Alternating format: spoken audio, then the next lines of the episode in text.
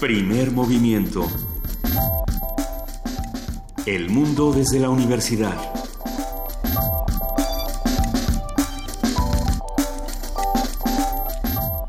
Buenos días, es primer movimiento, son las 7.07 de la mañana y estamos en, en la mesa de primer movimiento. Juan Inés de esa, nuestra jefa de información. Buenos Y días. Luisa Iglesias, buenos días, Luisa. Buenos días, Miguel Ángel Quemain. ¿Cómo, ¿Cómo amanecen? ¿Quién se desveló viendo el debate? Y digo se desveló porque a las 8 Para de la noche... nosotros ya, es desvelarse muchísimo. ya, sí, Sí. terrible. Todos, y qué mala manera de invertir el tiempo, ¿eh? Hijo, sí, yo tenía muchas expectativas, tantas expectativas. ¿Cuáles expectativas?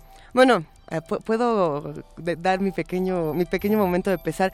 Sí, eh, como que uno se acostumbró o, uno vivió esta etapa de los de, de los debates estadounidenses donde algunas eh, cosas sí se llevaban a, discusión diferente. No voy a decir que los debates estadounidenses son mejores que los mexicanos, no es cierto tampoco, pero sí creo que este debate en particular, además de que probablemente tuvo una de las menores audiencias de todos los tiempos, eh, producción extraña, de la más extraña, eh, ni siquiera eran propuestas, ni tampoco eran peleas, ni era discusión, ni eran críticas a nada en concreto. Creo que fue de las po- pocas cosas, eh, de las cosas menos concretas que hemos visto en, en los últimos tiempos. En efecto, lo que platicábamos ahorita fuera del aire es que quien gana en este debate son eh, todas aquellas personas a las que claramente les pagaron cada uno de los candidatos para prepararles el discurso, los ademanes, el, el El lenguaje papelito. corporal, el papelito, los, los 78 papelitos con una letra chiquitita, chiquitita Ajá, que es que iba esa es la pasando. Aquí lo estoy demostrando, pues eh, me, me puede usted estar mostrando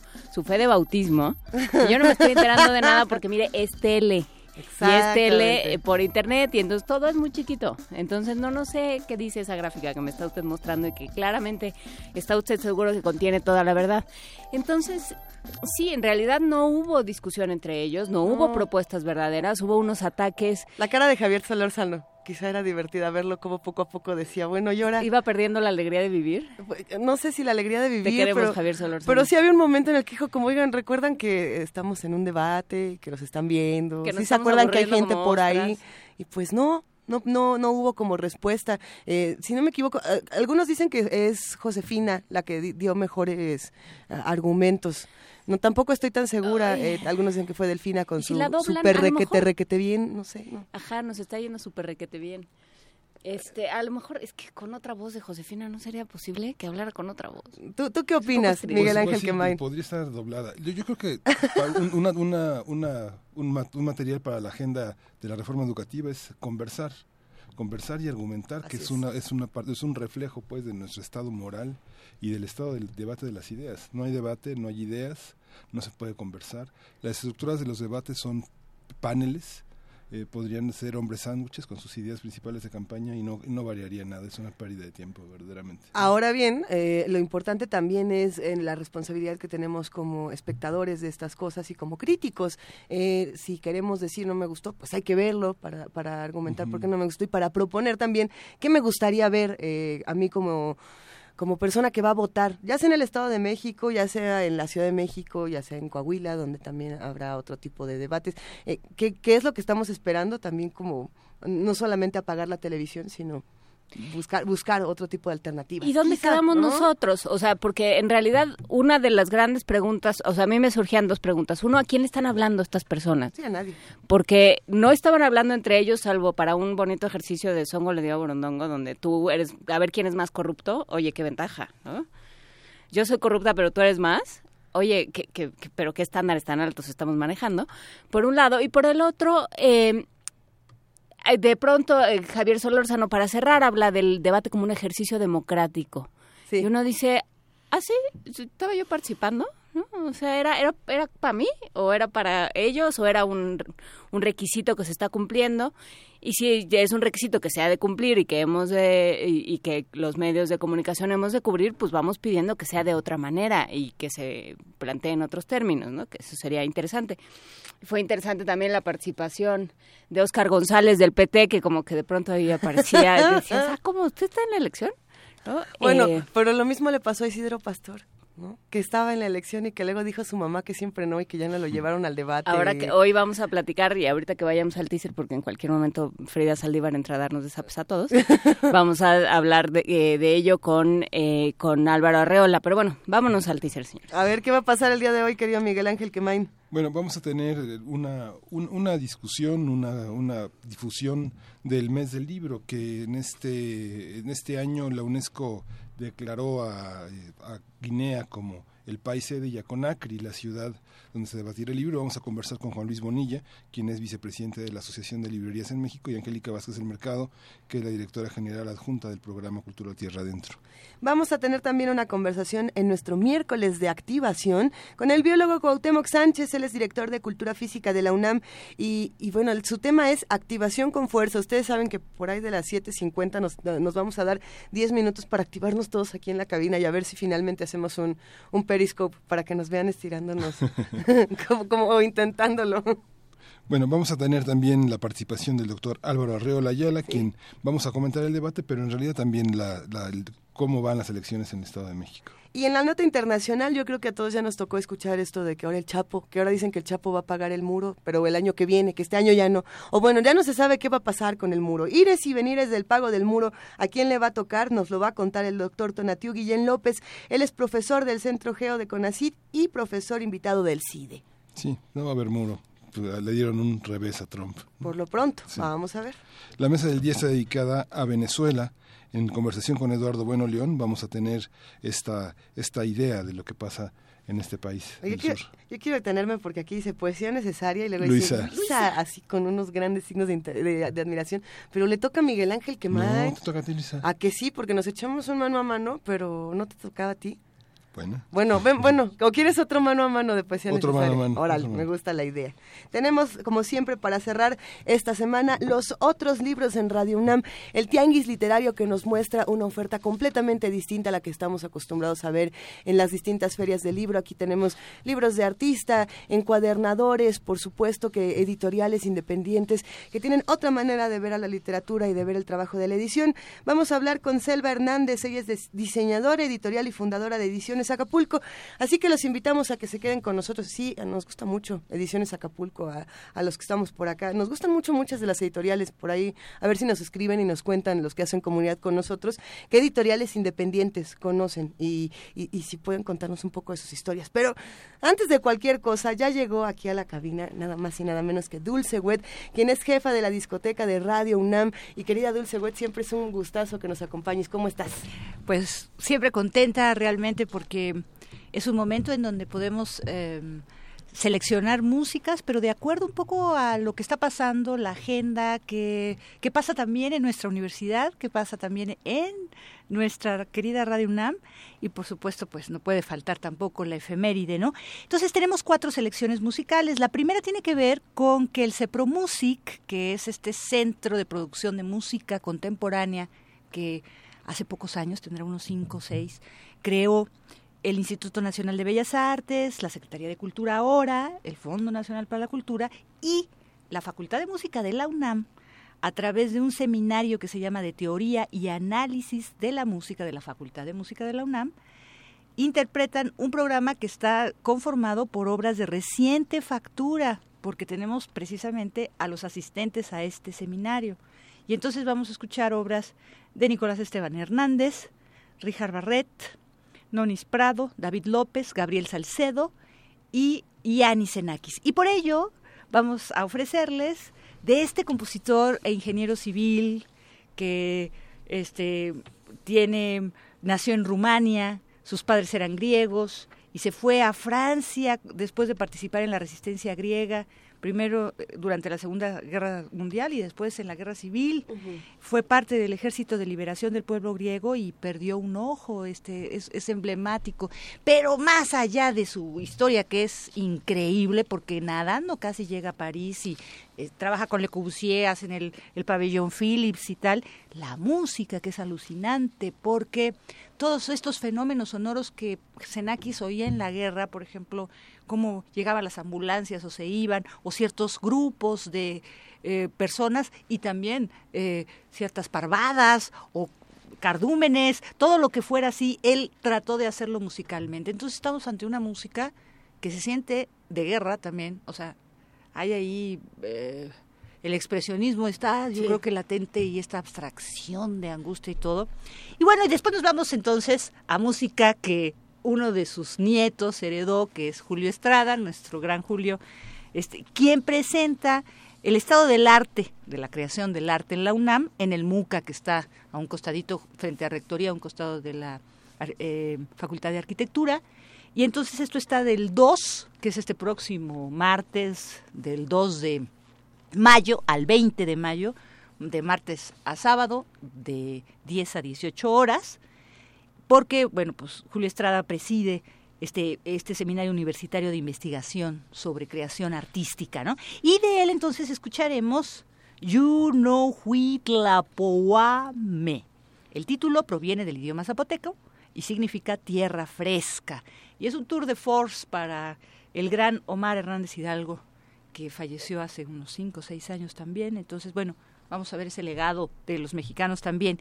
Después nos vamos a algo de Margarita Castillo, tiene música de Ennio Morricone, es un poema de Fernando Pessoa, biografía, para invitarlos a la poesía suculenta que se va a llevar a cabo todos los martes de mayo a las 8 de la noche en la nuestra sala Julián Carrillo y comienza Margarita Castillo.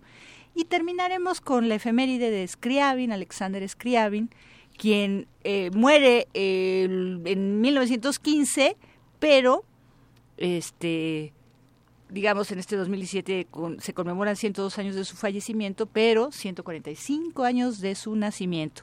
Y este compositor y pianista ruso, en realidad hizo cosas muy locas. Este, tenía toda una eh, concepción también sinestésica, ¿no? Y eh, estaba muy influido por la teosofía y decía que defendía que todas las artes deberían estar en síntesis y al servicio de la religión y hizo un teclado de color este y bueno sus poemas el poema del fuego y el del éxtasis siempre intentó que estuviera con luminarias. Entonces se convirtió verdaderamente en un pionero de la performance escénico no realmente este porque todo esto pues en los primeros años del siglo XX no entonces, bueno, tenemos de todo, un poquito.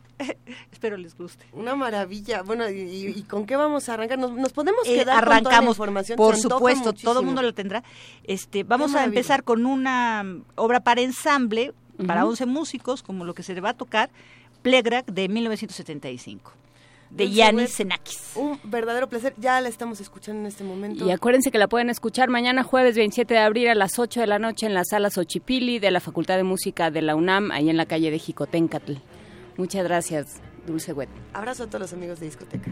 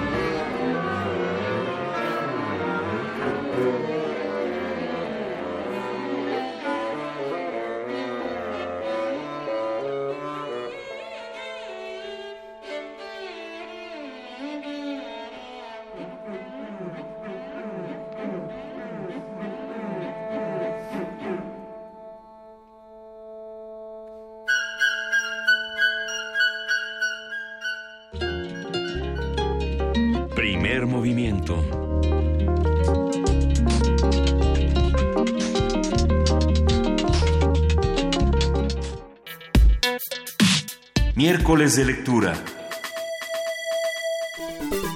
Cada año la UNESCO y tres organizaciones profesionales internacionales del libro, la Unión Internacional de Editores, la Federación Internacional de Libreros y la Federación Internacional de Asociaciones e Instituciones Bibliotecarias, designan a una ciudad como capital mundial del libro, la cual será la embajadora, por así decirlo, de esta iniciativa a lo largo de todo el año.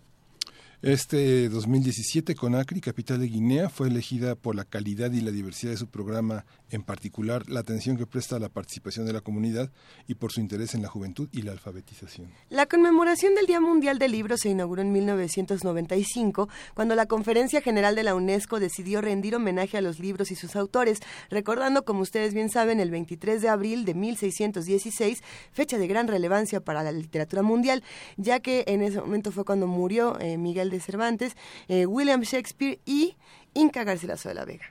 Bueno, vamos a conversar sobre esta iniciativa eh, de abril como el mes del libro en México, que, qué propone, para qué sirve y qué busca con Juan Luis Bonilla, quien es vicepresidente de la Asociación de Librerías en México, y Angélica Vázquez del Mercado, directora general adjunta del programa cultural Tierra Dentro de la Secretaría de Cultura.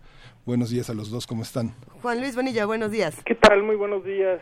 Angélica, un gusto escucharte. Buenos días. Igualmente, buenos días. Eh, ¿qué, ¿qué, es lo que implica este mes del libro y, y cómo, cómo lo vamos a celebrar, Angélica?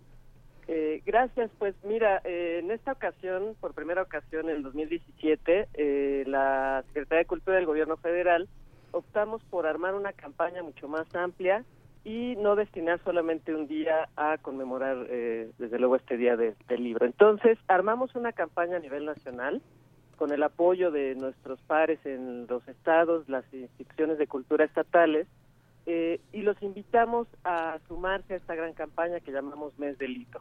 De manera que eh, llevamos a cabo a lo largo del mes más de 400 actividades en las que participaron sobre todo nuestros mediadores del Programa Nacional Salas de Lectura, pero también se sumaron eh, centros de trabajo, eh, eh, los centros de readaptación social, donde tenemos también actividad, los comedores comunitarios, las salas de lectura en las unidades habitacionales del Infonavit, eh, en fin, una larga lista de, de, gente que se sumó gustosa a esta campaña, eh, con el objeto, desde luego, de promover uh -huh, el claro. libro y de fomentar la lectura.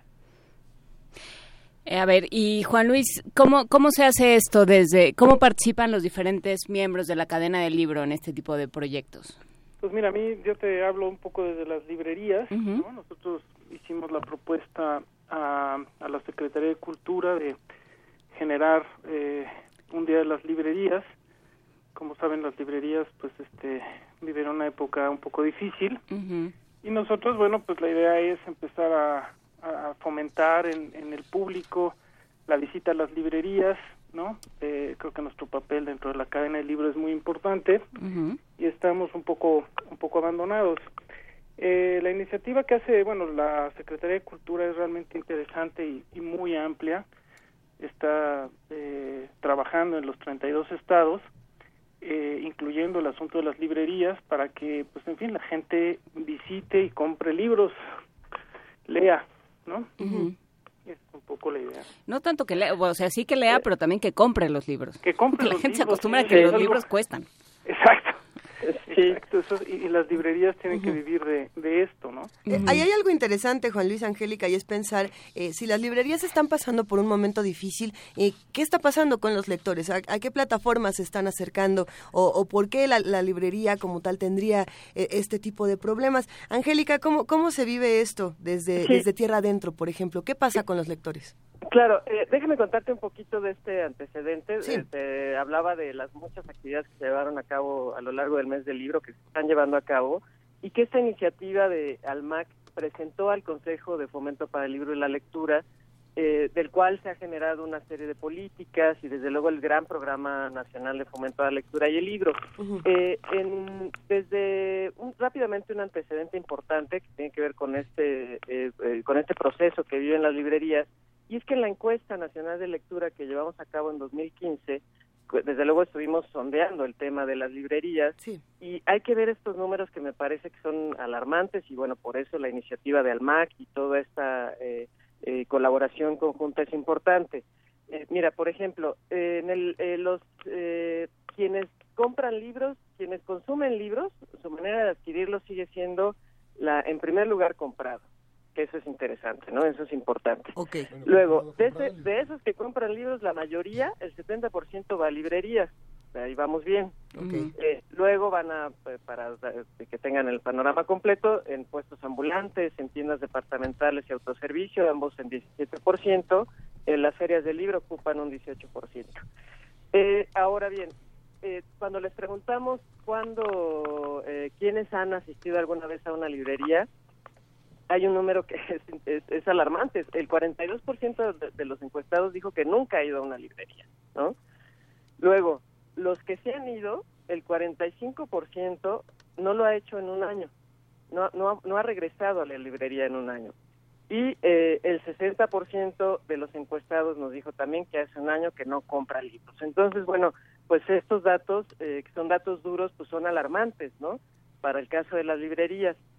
De ahí la importancia de, eh, de generar estas, estas, eh, eh, eh, fortalecer estas iniciativas y de fortalecer a las librerías, no solamente desde luego como puntos de venta, sino también como espacios eh, culturales, como espacios donde suceden muchas cosas, además de que vamos a adquirir los libros, y de ahí pues que, que nos sumamos gustosos a esta iniciativa de, de.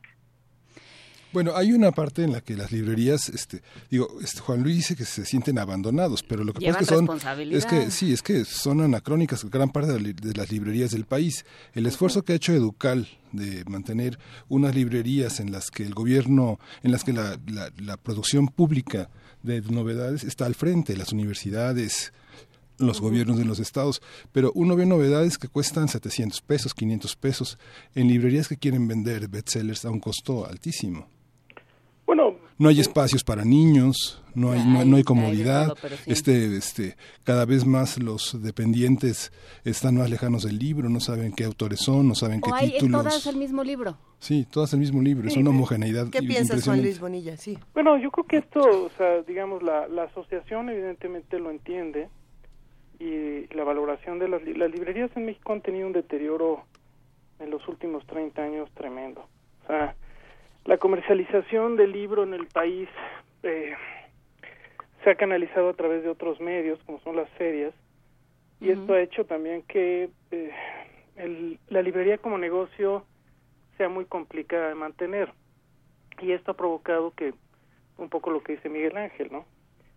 Eh, pero bueno, estamos tratando de modificarlo, lo estamos viendo. Cada vez hay más iniciativas independientes que buscan generar ofertas interesantes. Y bueno, también esto, esto que comentan se debe pues a la concentración del mercado del libro por pocos eh, grupos editoriales. O sea, no hay muchos espacios para colocar tantos libros y, eh, y las, eh, eh, estos grandes grupos son muy agresivos, ¿no? Ajá. Y mantener un punto de venta, o sea, mantener una librería con los números que da María Angélica, es verdaderamente complicado. Pero estamos luchando, se están haciendo varios esfuerzos. Eh, uno de estos es, por ejemplo, el Día de las Librerías este sábado 29, Sí. en donde pues tratamos de motivar precisamente la visita a las librerías para darle vuelta a esos números y pues en fin hacer nuestra lucha dentro del mercado no ahora eh, en México pues tenemos que, que tratar de, de modificar el asunto de los libros porque la educación es un problema muy serio. Y yo no creo que haya problema en que la gente busque otros medios de cómo te debe hacerse de los libros. El chiste es que, que, que la gente lea o que se prepare no si tú me dijeras o me dijeran que hay este algunos buenos medios para hacerse de los libros bienvenidos no Claro. Bueno, la mayoría de las librerías en México no tienen un sitio de internet donde puedan este, poner una alternativa de precio y de distribución eficaz, cosa que pasa, por ejemplo, en Barcelona. Tenemos nosotros 1.200 librerías, en Barcelona tienen 6.000, en una No, ciudad bueno, y pequeña. además, ¿dónde ¿no? están concentradas eh, las, las librerías? Yo creo que sería interesante, o sea, yo creo que lo interesante de esta, de esta colaboración entre los libreros y, y la Secretaría de Cultura, y ustedes me dirán eh, cómo lo ven, es que se están haciendo muchas cosas desde la Secretaría de Cultura. A mí no me gusta mucho hablar del programa Salas de Lectura porque en el momento en el que la SEP se entere de él eh, van a acabar van a acabar con un programa que funciona muy bien. Entonces prefiero que sea en secreto mejor guardado, porque realmente es un gran esfuerzo no solo de formación de lectores, sino de formación de comunidades, de creación de comunidades lectoras, de, de, interacción con el pretexto de la palabra escrita y creo que pasan, quien se haya acercado a esos programas, pasan cosas increíbles dentro de un espacio que puede ser un taller mecánico o una biblioteca pública o un eh, centro cultural o un salón de clases y con un pequeño acervo que entre todos se va nutriendo. Pero creo que es interesante, por ejemplo, lo que hace el Fondo de Cultura de llevar cuentacuentos, eh, por supuesto, de entrada gratuita todos los fines de semana a sus librerías.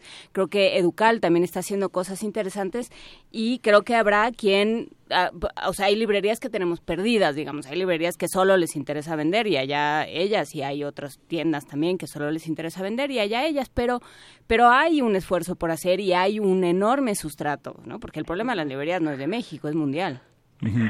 Sí, yo, yo te diría que, que justo uno de los objetivos eh, para nosotros de, de, impulsar este Día de las Librerías, que además esperamos que se instituya, que se realice cada año y que cada vez vaya creciendo y se involucren más librerías y más la comunidad, bueno, pues es crear justamente también a consumidores de bienes y servicios culturales, ¿no? El, el libro en sí mismo tiene un valor, no, no solamente cultural, sino bueno, hay mucha gente detrás de un libro y también nos interesa promover ese, ese valor, ¿no? Eh, eh, que tiene un libro donde participa el editor, el corrector, el impresor, etcétera, etcétera. Entonces, para nosotros es, es también muy importante esto, ¿no? Lanzamos esta invitación, justamente eh, quienes van a estar presentes en las librerías son los mediadores. que como has dicho son eh, las personas más generosas que conozco no en, en, en este en este medio eh, que dedican este tiempo y los invitamos a que se apoderen de las librerías en el buen sentido y ellos nos propusieron actividades, ellos van a invitar a la comunidad, es decir, hacer del espacio, acercar a estas librerías donde la gente se sienta cómoda, no, no se sienta inhibida porque desde luego queremos que aprenda a consumir, a, a, que reconozca el valor del libro, pero también a que lo tome como ese espacio para, para, para disfrutar, para conversar, eh, quizá para tomarse un café, quizá para consultar el Internet. Entonces, eso nos, nos ayudó, eh, esta colaboración de los mediadores, eh, para darte el dato eh, de, de, lo que llevamos a la, al día de hoy, tenemos ya 11 estados participando, con ya tienen una programación, eh, vamos más o menos en 30 librerías, entre las que se cuentan desde luego Educal, eh, Casa del Libro, Sótano, librerías de la UNAM, estamos en Palacio de Minería. Bonilla. Algunas, eh, sí, algunas de Porrúa, tenemos La Sombra del Sabino de Tepoztlán, El Caracol de Mazatlán, la Librería México de Sinaloa, y llevamos ya más de 60 actividades programadas. a lo mejor esto no suena mucho, dada la, la tremenda necesidad, pero creemos que es un buen principio y que esperamos que se corra la voz y como te decía que vaya creciendo, ¿no? Que el próximo año eh, levanten la mano más librerías y busquemos los mecanismos para eh, eh, fortalecer esta iniciativa y que vaya vaya a más gente, ¿no? Uh -huh. Que cada vez más gente vaya a la librería la disfrute y, la, y, y, consuma libros. Sí, es importante ir a la librería, pero, pero también es importante la modernización. Por ejemplo, yo insisto en el ejemplo de Educal, porque me parece que es un ejemplo muy moderno de unidad de estilo, de capacidad de, de integrar varios mecanismos de difusión. Educal tiene un portal que se llama el Correo del Libro, que es muy importante en el sentido de que está a la par del mejor periodismo cultural que se puede hacer, que fu fundamentalmente patrocina o difunde novedades españolas y editoriales con mayor dinero. Es una parte innegable. En esta parte de promocionar el libro público es importante promocionar los libros de las universidades y, prom y, promover los libros de los estados. Pero ustedes tienen un sector, un sector librero muy dividido. ¿Cómo ven los grandes, este, los grandes libreros, como por ejemplo el Péndulo, Gandhi, frente a las librerías pequeñitas, no sé, como Madero, por ejemplo? Mira, es, ha sido muy interesante el eh, los grandes grupos están eh, muy conscientes en que hay que generar un, un gremio unido y están trabajando también para ellos. O sea, dentro de la mesa directiva de la asociación está Porrúa, está Gandhi, eh, dentro de la asociación está Péndulo, está El Sótano, está Gonville, que son eh, librerías eh, con cadenas, también está Educal. Entonces, bueno, la idea es construir esto. Todo esto que dicen ustedes tienen razón eh, de alguna manera tenemos un, un gremio o un mercado de librerías muy deficiente. Y bueno, los mismos libreros grandes que tienen una posición fuerte en el mercado están cooperando para que esto pues, se modifique y haya más librerías independientes también, ¿no?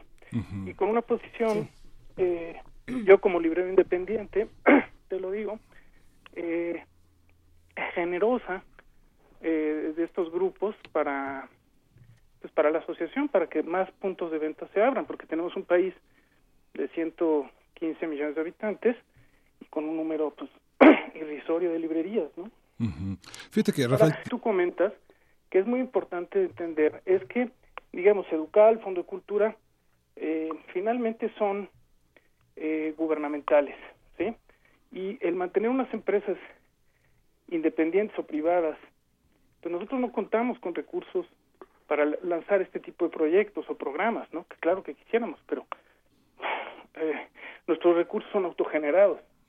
a veces eso es difícil con los números que mencionó, perdón, María Angélica al principio, ¿no?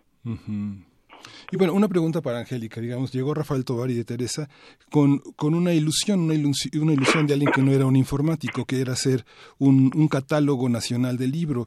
Parece que eso no lo han logrado. Estaba Cayuela al frente, se fue mejor a Random House y sigue el catálogo sin existir. ¿Es tan difícil, Angélica, hacer un catálogo digital del libro?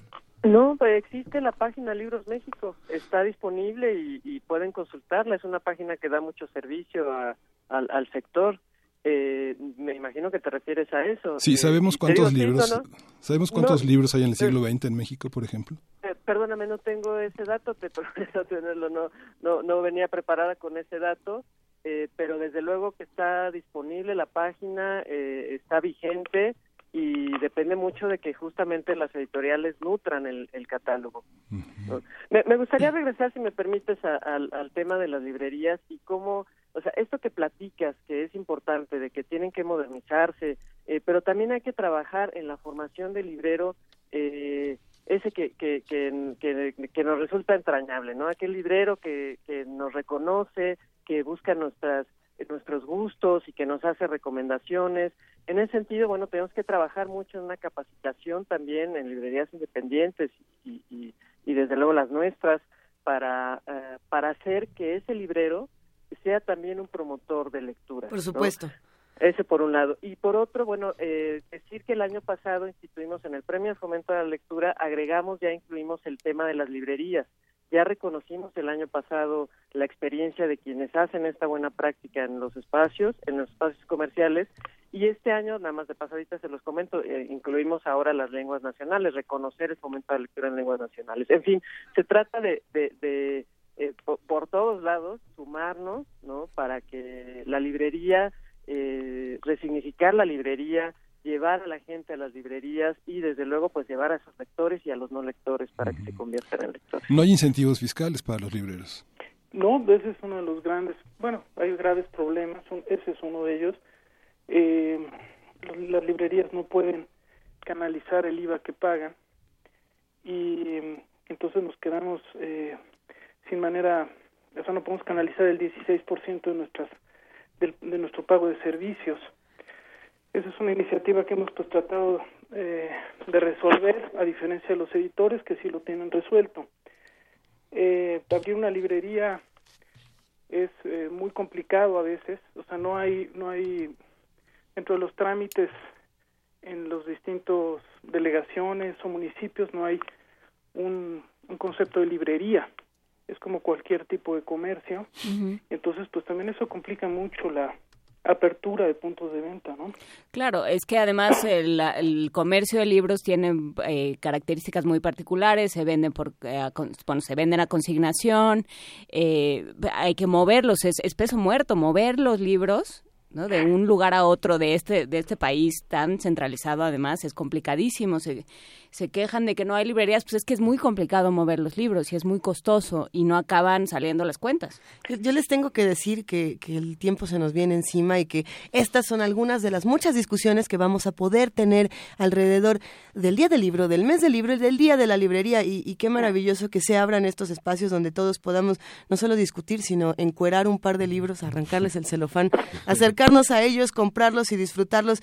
Eh, Juan Luis Bonilla, Angélica Vázquez del Mercado, ¿con qué cerramos? A ver, ¿con qué cerramos, querida Angélica? ¿A dónde nos vamos de aquí? ¿O de aquí al 29? Eh, sí, de aquí al 29, por favor, eh, eh, si nos escriben para conocer eh, cuál es la librería que tiene actividades, eh, te doy la dirección, por favor, para que nos escriban y les demos la información precisa de Ortiz, con Z, de Ortiz, T, arroba, cultura.gov.mx. Y desde luego en nuestras redes sociales estaremos eh, dando la difusión para que se acerquen y compartan con nosotros este día. Algunas librerías van a abrir incluso hasta las 11 de la noche, ¿no? Eh, para que vayamos fomentando esta idea de la, de la noche de las librerías. Noche de las librerías, bueno, y ahora que se acerca eh, el, este día de niño, niña, Walpurgis, yo creo que un montón de pequeños vampiros saldrán por libros esa hora. Juan Luis Bonilla, ¿con qué nos quedamos? Pues en fin, también eh, con el, el sábado este, el, el 29 de abril, el Día de las Librerías, y agradecerles eh, este espacio para que pues, se hable de librerías. Habla, eh, esto va a hacer que, que las librerías mejoren y que tengamos mayor número de espacios culturales, este, que eso es lo que son las librerías al final. Ha sido un verdadero gusto charlar con ambos esta mañana, eh, pues todos de aquí al 29 a seguir celebrando al libro, el mes del libro, el día de las librerías y a pensar que en un libro que tenemos así eh, en nuestra mano, eh, muchas personas eh, se ocupan no solamente de hacerlo, de editarlo, de formarlo, eh, de distribuirlo. Ya, ya seguiremos platicando de todos estos temas. Gracias Angélica, gracias Juan Luis. Gracias. Gracias a ustedes. Un gran abrazo. Y ahora, porque Vamos. nuestra productora tiene muchas ganas de hacernos sudar, de ponernos a sudar a estas horas, ¿qué vamos a escuchar? Yunowi, Tlapuame, Tierra Fresca, de Julio Estrada. ¡Ay! ¡Qué fácil! Qué fácil. es zapoteco. Venga. Fácil.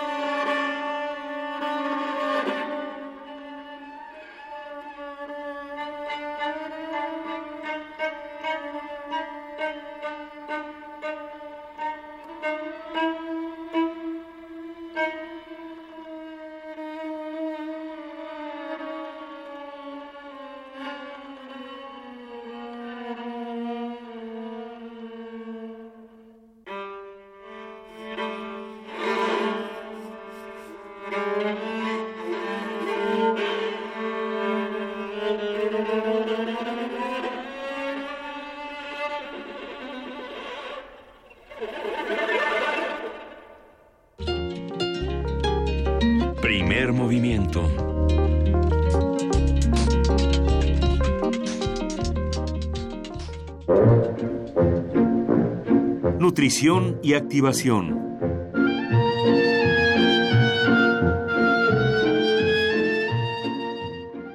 Ahora sí, ya se armó Cuauhtémoc Sánchez, director de Cultura Física de la UNAM. Ya sacamos los calentadores, las ligas, eh, tenemos aquí unas pelotas, tenemos eh, tapetes de, yoga para ponernos a ejercitar. ¿Cómo estás, querido Cuauhtémoc? Hola, hola, qué entusiasmo, qué actitud, caray, eso es lo que quiero encontrarme cada miércoles que hagamos el enlace con mucho gusto. Ahorita Y que te toda voy la a... gente se prepare, ¿no? Ya, te vamos a mandar tenis, fotos. Tenemos tenis, pero ¿quieres que nos quitemos los tenis? No, súper, no, no, vámonos Sí. paso a paso, vámonos paso a paso, si no se organizará una fiesta y eso no va a acabar bien. Activación. Empecemos con toda la actitud. Activación con fuerza, querido Cuauhtémoc Sánchez. Es correcto, activación con fuerza. ¿Por qué con fuerza? Bueno, porque requerimos de dos cosas, con fuerza mental y con fuerza física. Entonces, el día de hoy, como recordarán en la última sesión, había recomendado que pudieran hacerse llegar un par de botellitas de agua de medio, de medio litro. Ya las tenemos listas. Perfecto. Estos materiales son para utilizarlos como pesas. Las vamos a utilizar como pesas, pero es muy importante que recordemos, desde la primera sesión hicimos estiramientos y hicimos unos movimientos eh, enfocados a la movilidad Ajá. y a preparar el cuerpo para trabajar con fuerza. Entonces, para esta sesión es importante que cada persona que vaya a realizar ejercicios en oficina pueda hacer los estiramientos previos para preparar su cuerpo. Es importante como calentarlo siempre. Entonces hablamos de estos ejercicios para calentar, para ir preparando el cuerpo, las articulaciones y demás para los siguientes movimientos. Una vez que hicimos estos movimientos que son flexiones, estiramientos de brazos al frente, arriba, detrás de la cabeza, recordemos girar el cuerpo, tratar de ponernos de pie, las piernas Ajá. estiradas, tratar de tocar las puntas de los pies, abrir un poco el compás, hacer una flexión hacia abajo, etcétera, movimientos de esta índole Ok, ok, ya tenemos algunos. Perfecto. Eh, entonces, si nos preparamos con las botellas de agua y lo que vamos a hacer es utilizarlas como pesas. ¿Cómo vamos a empezar? Bueno, vamos a empezar colocándolas, colocándonos de pie, las botellas a los costados y vamos a hacer una pequeña flexión hacia abajo, tratando de dejar, conforme descendemos, las botellas un poquito hacia el frente, tratando de que toquen la punta de nuestros pies las botellas. Híjole, Cuauhtémoc Sánchez, déjame decirte que lo habíamos dicho de, de, de broma que tenían las botellas, pero ya nos las trajeron, o sea que ahora sí lo vamos a hacer de Oh, verdad. A ver, Este es mi equipo de producción. Ah, ah. Eso es, muchachos. Ustedes acábenlos. ok, Entonces dos botellas en el piso. sí. No, vamos a utilizarlas en las manos. Ok, en las manos, en las manos. Ajá. Las vamos a colocar con la tapa hacia arriba. Y entonces vamos a tratar de, de agarrarlas por la mitad y cuando descendemos en una pequeña flexión, eh, vamos Hijo. a tratar de que la base de la botella toque nuestros pies. Si lo logramos, No, no. perfecto. Si no lo logramos todavía, no importa. El chiste es tratar de hacer la flexión con las botellas en la mano. ¿Flexionamos o no las rodillas? ¿Rodillas Y vamos estiradas? flexionando las rodillas poco a poco, como en una pequeña sentadilla. Como en una sentadilla. Ok. Es correcto. Y así tratamos de llegar con la base de la botella a la punta de nuestros pies. Es una flexión corta. Sí, vamos a hacer. eh, cuando estamos en la oficina, pues vamos a buscar o en un espacio cerrado o en un espacio limitado por nuestro por nuestra actividad laboral, etcétera. Vamos a tratar de hacer unas 15 flexiones de este tipo. Posteriormente nos vamos a colocar con los pies juntos, perdón, con los pies a la altura de los hombros, completamente derechitos. Vamos a adelantar el pie izquierdo, como si fuéramos a hacer un medio paso largo Ajá, ajá. y con la espalda derechita bajando, bajando, derechito, derechito, no con el cuerpo hacia el frente, sino derechito, como si tuviéramos una varilla en la espalda.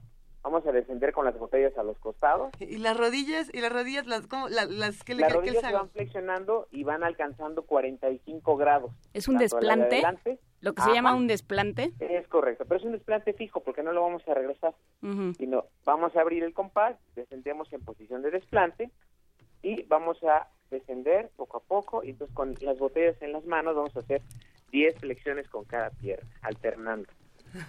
Esta, esta cabina suena más como un oasis por todas las, las botellitas que se mueven aquí. Qué padre, qué relajante. E- Es relajante. A ver, ya estamos entendiendo esto de, de los desplantes y no los desplantes eh, eh, que solemos tener aquí en primer movimiento, sino lo- los, de- los del ejercicio. Eso nos gusta.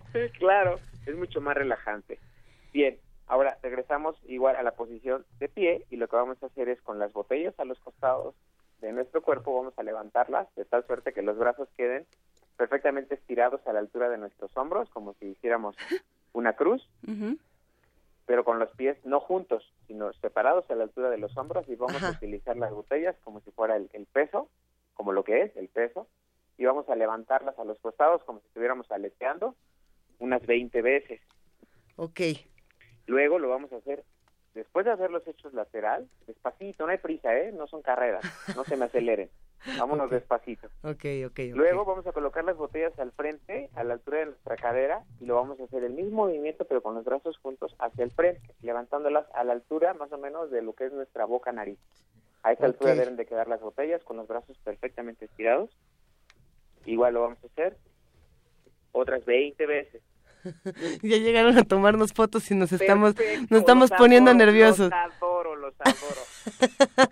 Ok. El día que gusten, con todo gusto, los acompaño ahí mismo en el estudio y los voy guiando y los voy corrigiendo y los voy asesorando y hacemos un video conjunto y, y que la gente etiquete a ver si ustedes que lo están haciendo bien Excelente. o que, o que están flojeando, ¿no?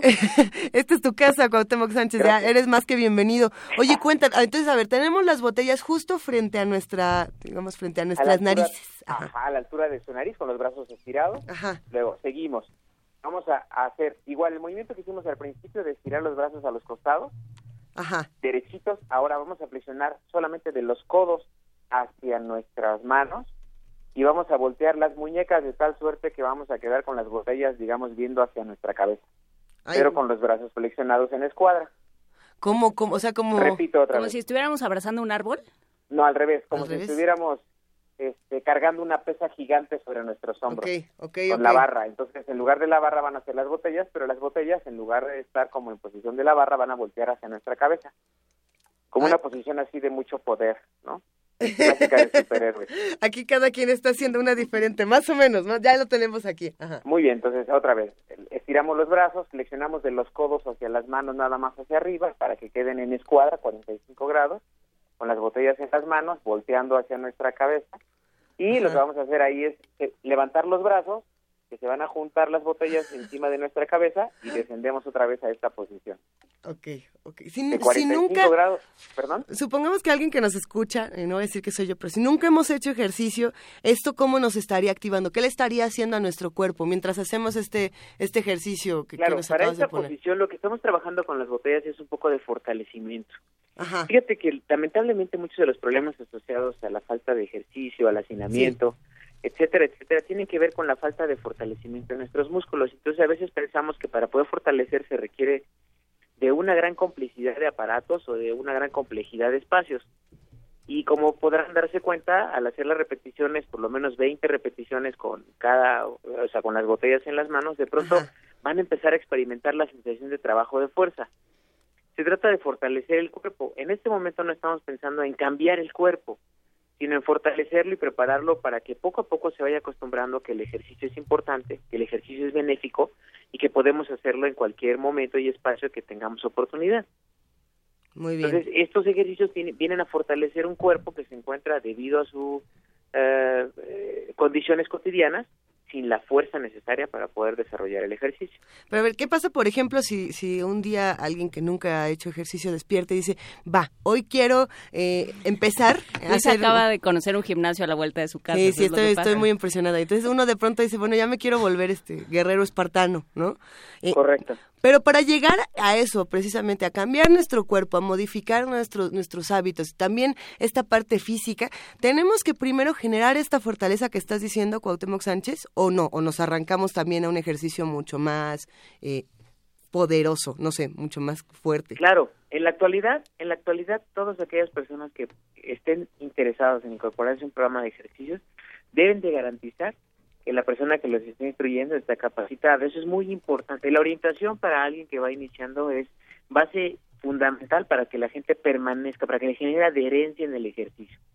Porque si uno llega de pronto y quiere volverse el espartano que va saliendo del gimnasio con su playerita y sus brazotes del tamaño de mi pecho, eh, y de pronto dice, bueno, voy a hacer lo que él está haciendo, o sea, a lo mejor no sabemos si este espartano tiene 14 años dedicados al ejercicio. Exactamente.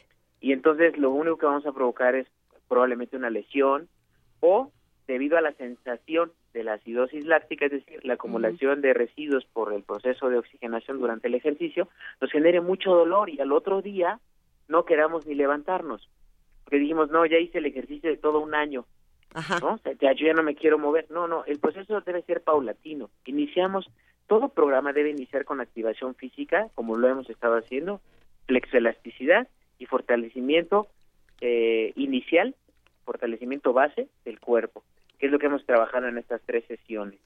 Y a partir de un programa continuo de este de esta preparación que eh, yo considero que de manera particular con 25 minutos al día que se puedan dedicar y que no tienen que ser los 25 juntos, sino empezar a activarnos para juntar los 25 hasta que logremos encontrar el espacio para darnos 25 minutos a nosotros, estaríamos en condiciones de iniciar un programa preparatorio para fortalecernos dentro de un espacio deportivo. Y por ejemplo, si queremos acercarnos a cultura física de la UNAM, ¿cómo le hacemos? Si queremos eh, ver lo que estás haciendo, todo tu trabajo, Cuauhtémoc Sánchez y el de todo tu equipo, ¿cómo nos acercamos? Pues es bien sencillo. Fíjate que tenemos una diversidad muy grande de espacios donde impartimos activación física o acondicionamiento físico general y que está enfocado precisamente desde personas que se van acercando por primera vez, están descubriendo que también existe el ejercicio eh, dentro de la propia universidad y entonces ahí tenemos programas que van desde las 7 de la mañana hasta las 5 de la tarde, 6 de la tarde y también tenemos algunas otras actividades eh, programadas eh, de manera recurrente y o bien como una fiesta, como un evento eh, de X día para que la gente se vaya activando físicamente. Hay algunos que están dirigidos a personas que ya traen algo de ejercicio, como las sesiones especiales. Eh, por ejemplo, el día de el día de, mañana tenemos una sesión especial de entrenamiento aquí en las islas, gratuita, completamente abierta a todo el mundo y tenemos diferentes equipos y aparatos para que lo puedan hacer.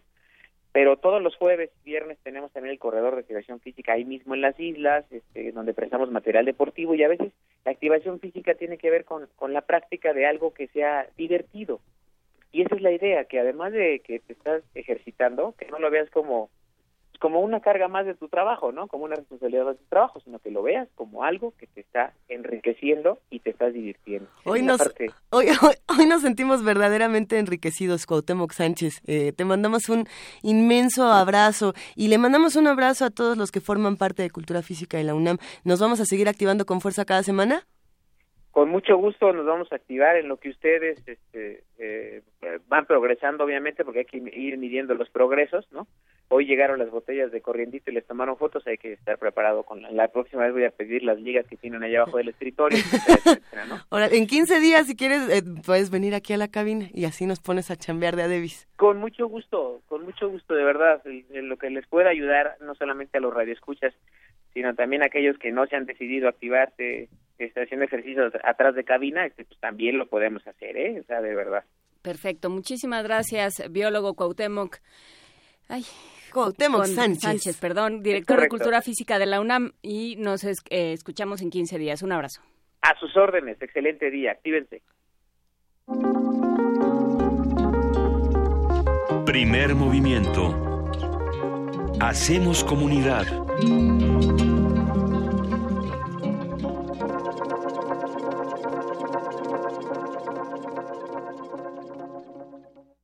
Corte informativo. La UNAM. El rector de la UNAM, Enrique Graue, afirmó que no pueden volver a presentarse recortes como el del 23% que sufrió este año el Consejo Nacional de Ciencia y Tecnología, pues el conocimiento científico es estratégico para el desarrollo del país y para alcanzar su independencia económica y política. Que las instituciones de educación superior empezaremos de aquí en adelante a levantar nuestra voz para exigir que en el siguiente ejercicio presupuestal de nuestra nación vuelva a haber un presupuesto suficiente para la ciencia y por supuesto para tener el colchón suficiente que permita el crecimiento de los estudiantes de posgrado. Nacional.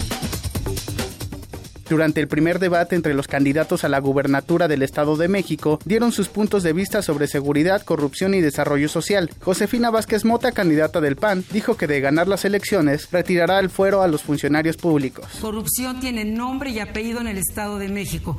Delfina quitándole el salario, lo más sagrado a sus trabajadores.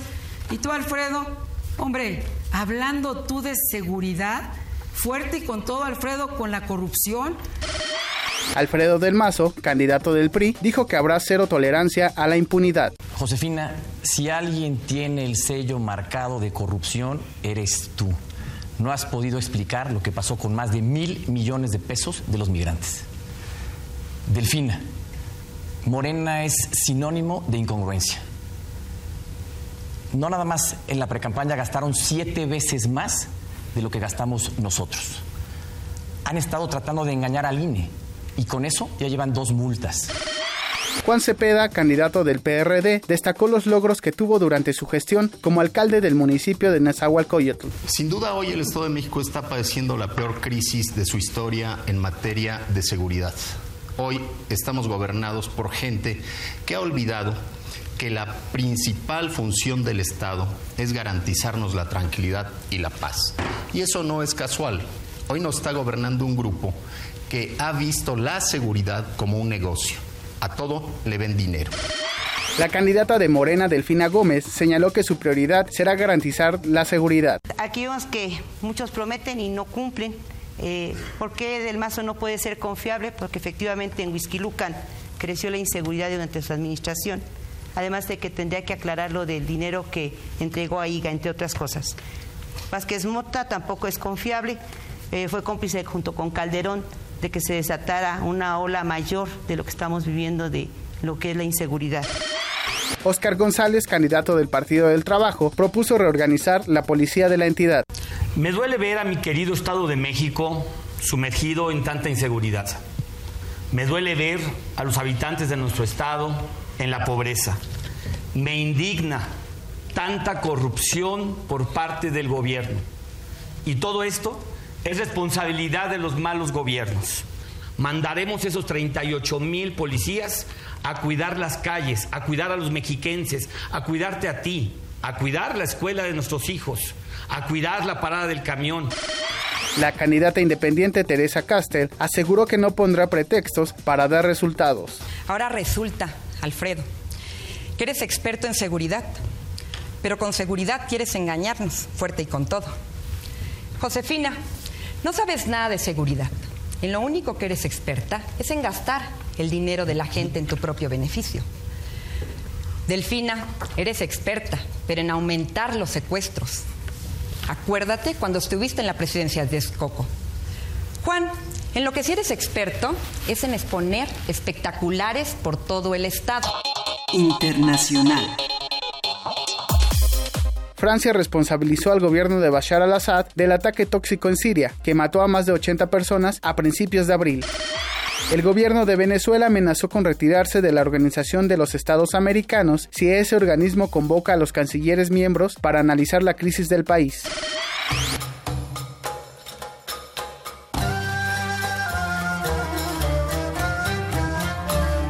Día como hoy.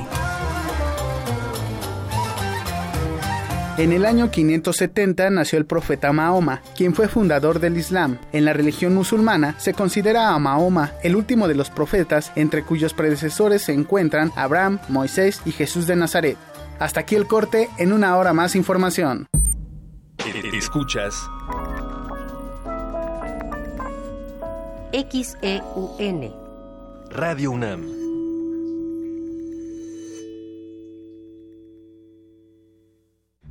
Ballets de todos los tiempos. Música medieval, barroca, moderna. Los sonidos que hacen mover al cuerpo en un solo programa. Diáspora de la danza, lunes a viernes a las 6.40 de la mañana y su retransmisión a las 3 de la tarde. Por el 96.1 de FM.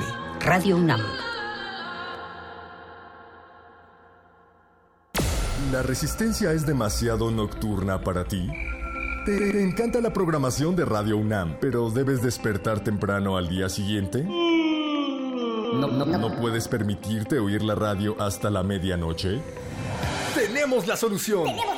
A partir del 15 de mayo, Resistencia Modulada cambia de horario para iniciar a las 20 horas. Sí, sí, a las 20 horas para adaptarse a tu comodidad. Consulta nuestra programación en www.resistenciamodulada.com 96.1 de FM Radio UNAM. Radio UNAM. Este programa es público ajeno a cualquier partido político. Queda prohibido su uso. Este programa es ¿Quién te enseñó a sumar y a multiplicar tu confianza? ¿Quién te inculcó el amor por la lectura? ¿Quién te enseñó que los colores de la bandera y el himno nacional se llevan en el corazón? Quien te enseña a superar cualquier desafío. Es un maestro. y de la mano de las maestras y los maestros se construye el futuro de México. Apoyemos a los maestros, apoyemos la educación. Somos turquesa, somos nueva alianza. Una soprano vaga en pena. Revive el suceso que la condujo a la muerte.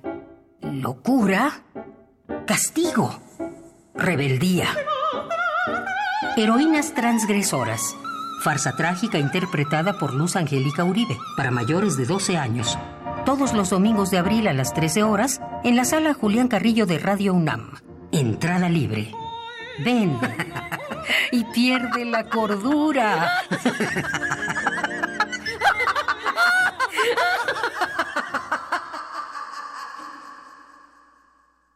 La primera línea de fuego en el jazz es la más impredecible. Y por motivos de seguridad, lo recomendable es escucharla con la protección de un aparato radiofónico.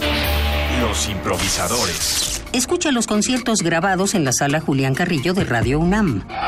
Jueves 27 de abril, 17 horas, Federico Sánchez y Porque en abril los músicos también juegan. Radio UNAM.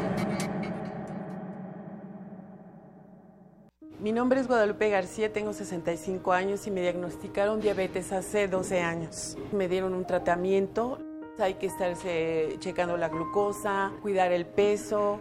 Cuando sepan que tienen diabetes no tengan miedo, vayan a su clínica para que los atiendan, pues van a ver que, que, van a lograr llevar una vida normal. Tengo una vida feliz porque cuido mi salud. Infórmate en www.gov.mx diagonal salud. Secretaría de Salud. Los independientes, los de editorial emergente, los artesanales. Aquí se reúnen las alternativas literarias, los otros libros. Tianguis de apoyo a la diversidad textual, del 28 al 30 de abril. Adolfo Prieto 133, Colonia del Valle. Entrada libre. Descubre novedades editoriales y llévate grandes sorpresas. Radio UNAM.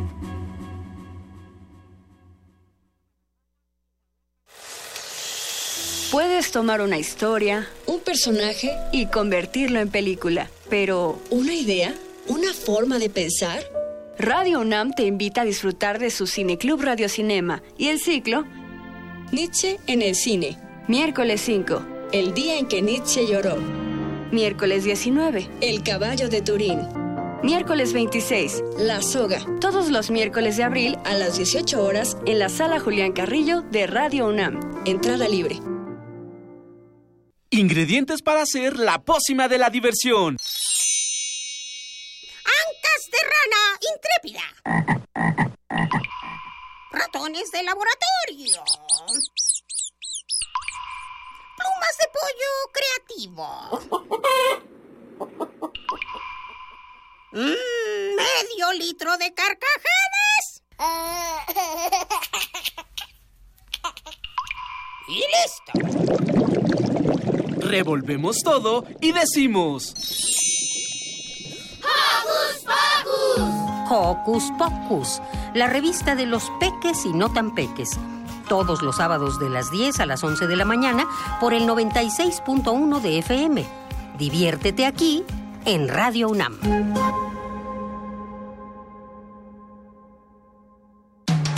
Búscanos en redes sociales, en Facebook como Primer Movimiento UNAM y en Twitter como P Movimiento o escríbenos un correo a primermovimientounam@gmail.com.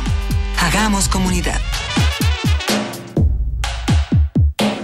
Ya son las 8 de la mañana con 12 minutos. Juana Inés de Esa, Miguel Ángel Quemain y Luisa Iglesias aquí en la segunda hora de primer movimiento.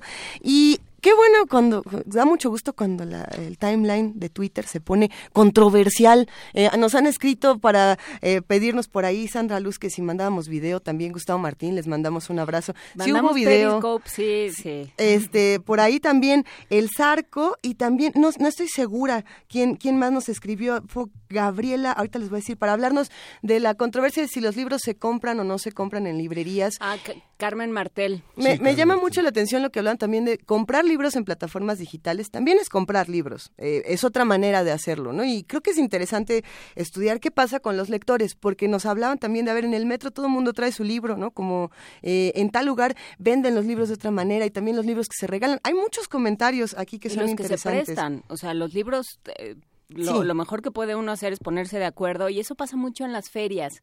Es Sí. que yo creo que las librerías lo que tendrían que hacer, y era un poco lo que hacia donde iba la plática, es copiar, eh, prestarse Sí, por prácticas y, y ¿Qué pasa, por ejemplo, con, con las bibliotecas, que es otro tema que se toca No, no, aquí en, en Twitter? Eh, pero hay muchas que son espacios alternativos eh, bellísimos, Las de la UNAM, por ejemplo. Vamos a seguir hablando de todo esto. También por aquí nos escribió Minaos Mares y nos escribieron más para hablar del, del debate, de, de si quién ganó, si quién no ganó. Lo que decíamos al principio del programa era precisamente que desde nuestro punto de vista, pues no hay ganadores en un debate donde no se le habla a... Donde no hay debate. Donde no hay debate, ¿no? Eh, sí, en efecto, mencionábamos que muchos medios dijeron, ah, es que Josefina fue la más agresiva, fue la que dijo más cosas. Pero ser el más agresivo no te hace el ganador del debate cuando no tienes claro un, un plan de acción ni tienes eh, un debate como tal, precisamente. Hay muchas cosas más, Flechador de Sol, eh, Miguel Mendoza, a todos les vamos a mandar un gran abrazo. Mil gracias por hacer comunidad con nosotros. México CSG nos vuelve a mandar la nota de, de que Justina, este robot creado por la UNAM, está entrenando para el Robocop 2017 y, y repetimos, ¿a qué se dedica Justina? Usted lo sabe. Eh, tenemos muchas notas. Ya, ya nos dijeron que, que sí existe Justin eh, y que ahora es Justina y Justino para una pareja de robots. Vamos a ver ahorita. Van a tomar, van a tomar el mundo. Vamos a ver qué va a pasar con todas de estas notas. a tomar el No, bueno. A ver, tenemos notas de nuestros amigos de información y una que nos gusta porque la ciencia ficción siempre nos pone de buen humor. Sí, justamente ayer comenzaron las actividades del Festival de Ciencia Ficción Ciencia 3.14. La sede para su tercera edición es el Instituto de Ciencias Nucleares de la UNAM y nuestra compañera Cindy Pérez estuvo en la inauguración y preparó la siguiente nota.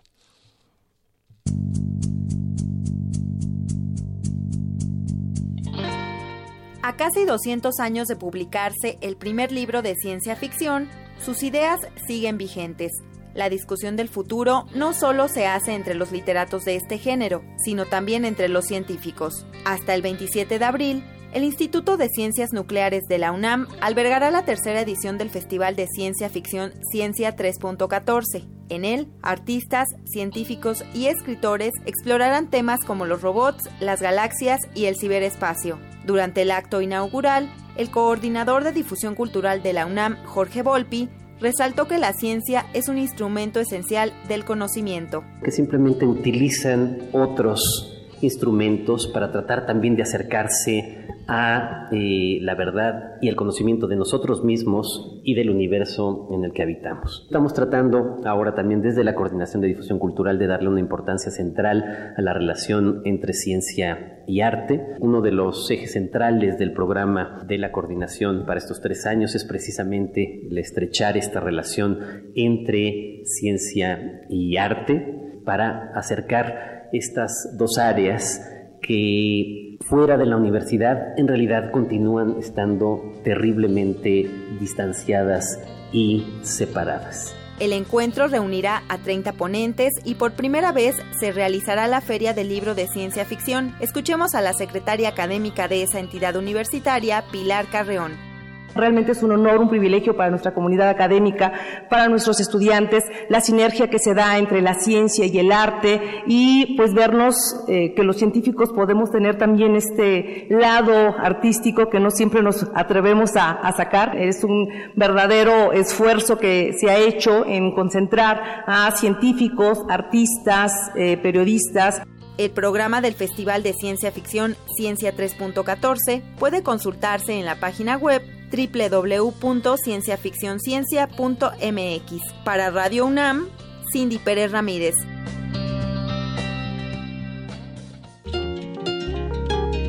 Primer movimiento.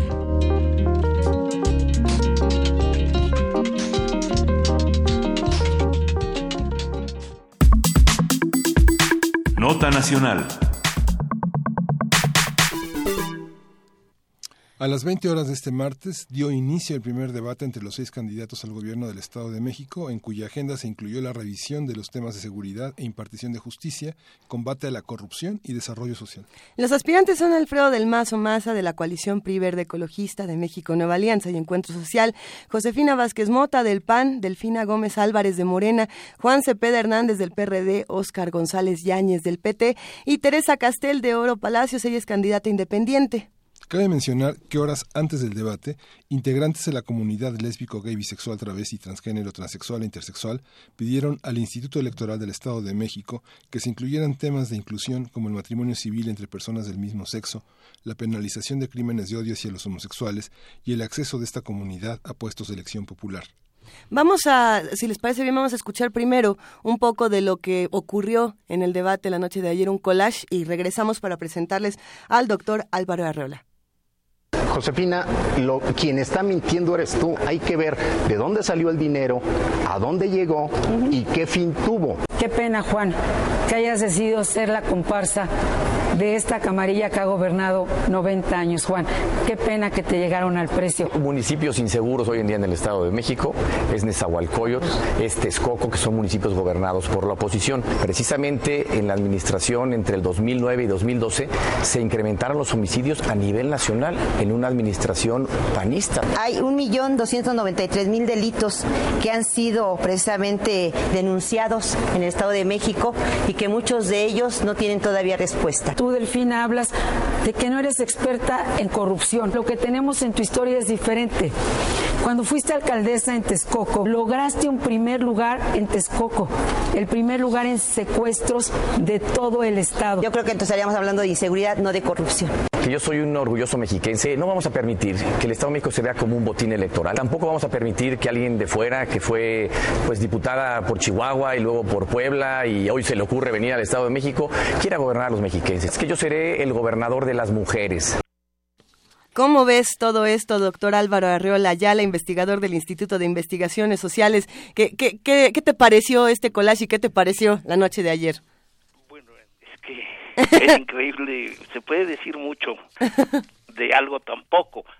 En primer lugar, yo sí quisiera, para que el, el radio escucha entendiera un poco la, la, la opinión, hubo tres temas en donde se donde hablaron tres seis candidatos la seguridad pública y la justicia el combate a la corrupción y el desarrollo social un formato aprobado por los partidos que contienden para la gobernatura en el Estado de México sumamente rígido malo precisamente porque impide el debate en donde la frase exacta en donde el mensaje tiene que ser muy corto en donde se busca la equivocación del adversario y donde, bueno, finalmente lo que vale es el no titubear.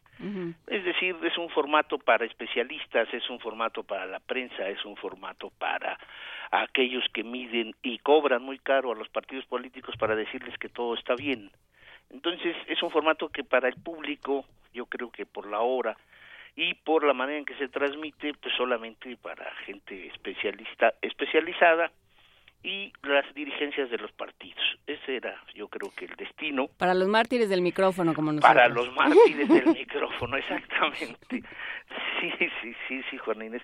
Ahora, lo que sí uno concluye que después de que se inició todo este proceso y si medimos solamente de enero a abril, 26 de abril de 2017, hoy de estos seis candidatos que se presentaron, seguramente son dos.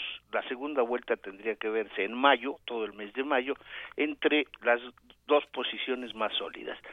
La que representa Morena con Delfina Gómez y la de la alianza de varios partidos encabezados por el PRI con Alfredo del Mazo. Los otros cuatro partidos no tienen nada ni sus candidatos que decir en esta elección. Veremos cómo en el mes de mayo se sumarán algunos de ellos a, con Del Mazo y alguno de ellos con Delfina. No más, la candidatura independiente me decepcionó completamente. Una, una empresaria que no dijo más que los que los partidos no sirven. Bueno, lo leyó.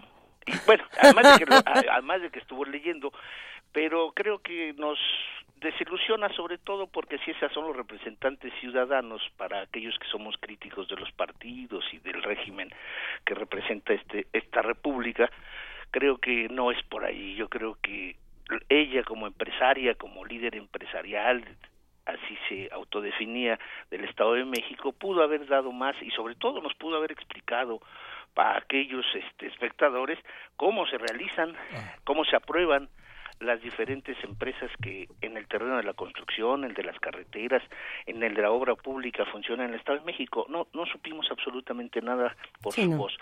Y bueno, finalmente encontramos, encontramos en el debate de ayer primer lugar, digo, en segundo lugar, la decepción para mí fue sobre todo tres personalidades. Ya dije la del Independiente, el representante del Partido del Trabajo, Oscar González, que tiene 20 años como líder del Estado de México. Pero tiene un papelito que dice que es decente que ha sido no ¿Cuál bueno, que ha sido, ha sido diputado local y diputado federal una y otra vez. Cuando termina ser diputado local pasa a ser diputado federal. Y entre esas interrumpió para ser presidente municipal de Metepec el municipio más rico del estado de México en donde viven todos y, y como y cómodamente es gobernadores y todos los principales políticos de la entidad. No dijo nada de lo que representaba Metepec pero sí se autoalabó. 20 años de dirigente del partido del trabajo lo que lo que él mismo autodenomina la mejor izquierda y nunca nunca nunca valoró lo que lo que él conoce en 20 años Juan Cepeda del Partido de la Revolución Democrática exactamente igual. Sí, el bueno. día 5 de abril él había se había distinguido, es más lo habíamos comentado para Radio UNAM que es, era sin duda el más completo, el que mejores propuestas estaba cuando menos articulando verbalmente. Sin, sin embargo, ayer fue una decepción total. Pareciera ser que tanto la Independiente como el PT, como el Partido de la Revolución Democrática, o ya les doblaron la mano para que ya no sigan diciendo absolutamente nada, como aquella vez con Diego Fernández Ceballos en el 2000, o no tienen más que decir. Y luego nos quedamos con los tres, los tres sólidos, Josefina Másquez Mota, con la arrogancia que le caracteriza y sobre todo con estas propuestas en donde no existe autocrítica de lo que es su partido y de lo que es ella, pues se sumó a Alfredo del Mazo a las ofertas más fantásticas que uno puede escuchar de candidatos a la gobernatura. Por ejemplo, la, la oferta de poner cámaras de seguridad y botones de pánico en todos los autobuses del Estado de México. Son, son miles y miles y miles de autobuses. Yo quisiera ver- saber cómo Alfredo del Mazo va a hacer esto. Pero lo que también me importa mucho destacar es esa oferta fantástica del Partido Acción Nacional a través de Josefina de que va a crear 70 universidades en el Estado de México. ¿Cómo, cómo le va a hacer? bien, 70 universidades. Es algo que ni como secretaria de, de Educación hizo una a nivel nacional, 70 en el Estado de México. Luego, por ejemplo, tanto ella como del Mazo, una oferta fantástica de eximir de fuero público para controlar la corrupción a los servidores públicos. Discúlpenme, pero los servidores públicos no tienen fuero. Los únicos que tienen gozan de fuero son aquellos gobernantes, presidentes, senadores, diputados. Que los servidores públicos no tienen fuero. O sea, hacer estas ofertas me parece que son de mal gusto y sobre todo abusando de la ignorancia del público. Una más, estancias infantiles de tiempo completo en todo el Estado de México, por poner Josefina Vázquez Mota, estancias infantiles de tiempo completo, que sería una maravilla, no las existe ni en Dinamarca. No, bueno, es, es, es cederle tus hijos al Estado, ya, ya te olvidas de ellos. Y luego una de las cuales este creo que el, el movimiento feminista en México sí debería de exigir con toda celeridad eh, ¿El qué salario basa rosa? su salario rosa. El salario rosa propuesto por Del Mazo yo creo que es una tomadura de pelo y una vez más se está engañando a la población y sobre todo a las mujeres, abusando de ellas para convencerles como es la clásica idea autoritaria que tienen los priistas y panistas. Como las mujeres votan a la derecha, pues a las mujeres hay que proponerles este tipo de cosas que finalmente harán que se decidan por nosotros. En fin, creo que el debate de ayer una vez más confirmamos que los partidos políticos confunden a la sociedad con agencias del Ministerio Público. O sea, hay que escuchar la retaíla de acusaciones, ¿no? Del mal desempeño, de la pésima conducción, conducción, de que eh, no hay principios en algunos, de que utilizan los dineros públicos para el acarreo, para la dádiva, que todos no son honrados, hay impunidad, etcétera, etcétera. Yo creo que este escenario que tenemos con, digo, sobre todo que se origina a partir de que el modelo de sistema de partidos, como lo he venido reiterando, no es un modelo que haya que aplaudir. No tenemos un sólido sistema de partidos. Y se confunden los debates con estos, eh, no sé, los partidos creen que la televisión es un tribunal virtual en donde hay que apelar a la desmemoria del ciudadano. Mientras más datos yo suelte, mientras más millones de pesos diga que se robaron, mientras más números de asaltos ocurran, pues entonces apelo a la desmemoria. Finalmente yo creo que los voy a confundir y a ver qué dato agarran para que finalmente después estén conmigo. Me parece que el debate, los debates siguen influyendo muy poco, sobre todo como lo hace este, el Instituto Electoral, con un conductor que ha de haber cobrado muy caro, Javier Solorzano, y que era innecesario. Pudieron haber puesto ahí a un, a un consejero, a una secretaria. Justina el robot. sí, sí, sí. O sea, yo no sé por qué un hombre como Solorzano acepta este tipo de cosas. Allá él, me imagino que le habrán pagado muy bien, pero creo que también contribuye él, ¿no? A, a crear esta este escenario informe, este escenario que no merecemos los mexicanos, que no merecen los mexiquenses y que como decía en una previa de yo yo vi el, el debate a través de la televisión del del canal del financiero Bloomberg y entrevistaban a Isidro Pastor antes del debate. Me parece que fue una una frase muy interesante que soltó el hoy este pospuesto como candidato. pero, pero, ahora sí que pidos Álvaro Arreola porque además tuvo como un predebate, ¿no? Sí, sí, ah, sí. O sea, como que él se, armó su propio debate sin contrincantes ni nada, ah, pero, no, no, pero, pero bueno. Antes, pero antes lo entrevistaron en su casita de campaña, pero en donde una frase me quedó muy clara y es contundente. Gaste lo que gaste el PRI, lo dijo muy claramente, no hay vuelta de hoja, perderá. Y yo creo que ahí sí me imagino que se está se hará en mayo todo hasta lo imposible para que Alfredo del Mazo gane. Va a ser muy complicado. La única rival que tiene es Delfina Gómez.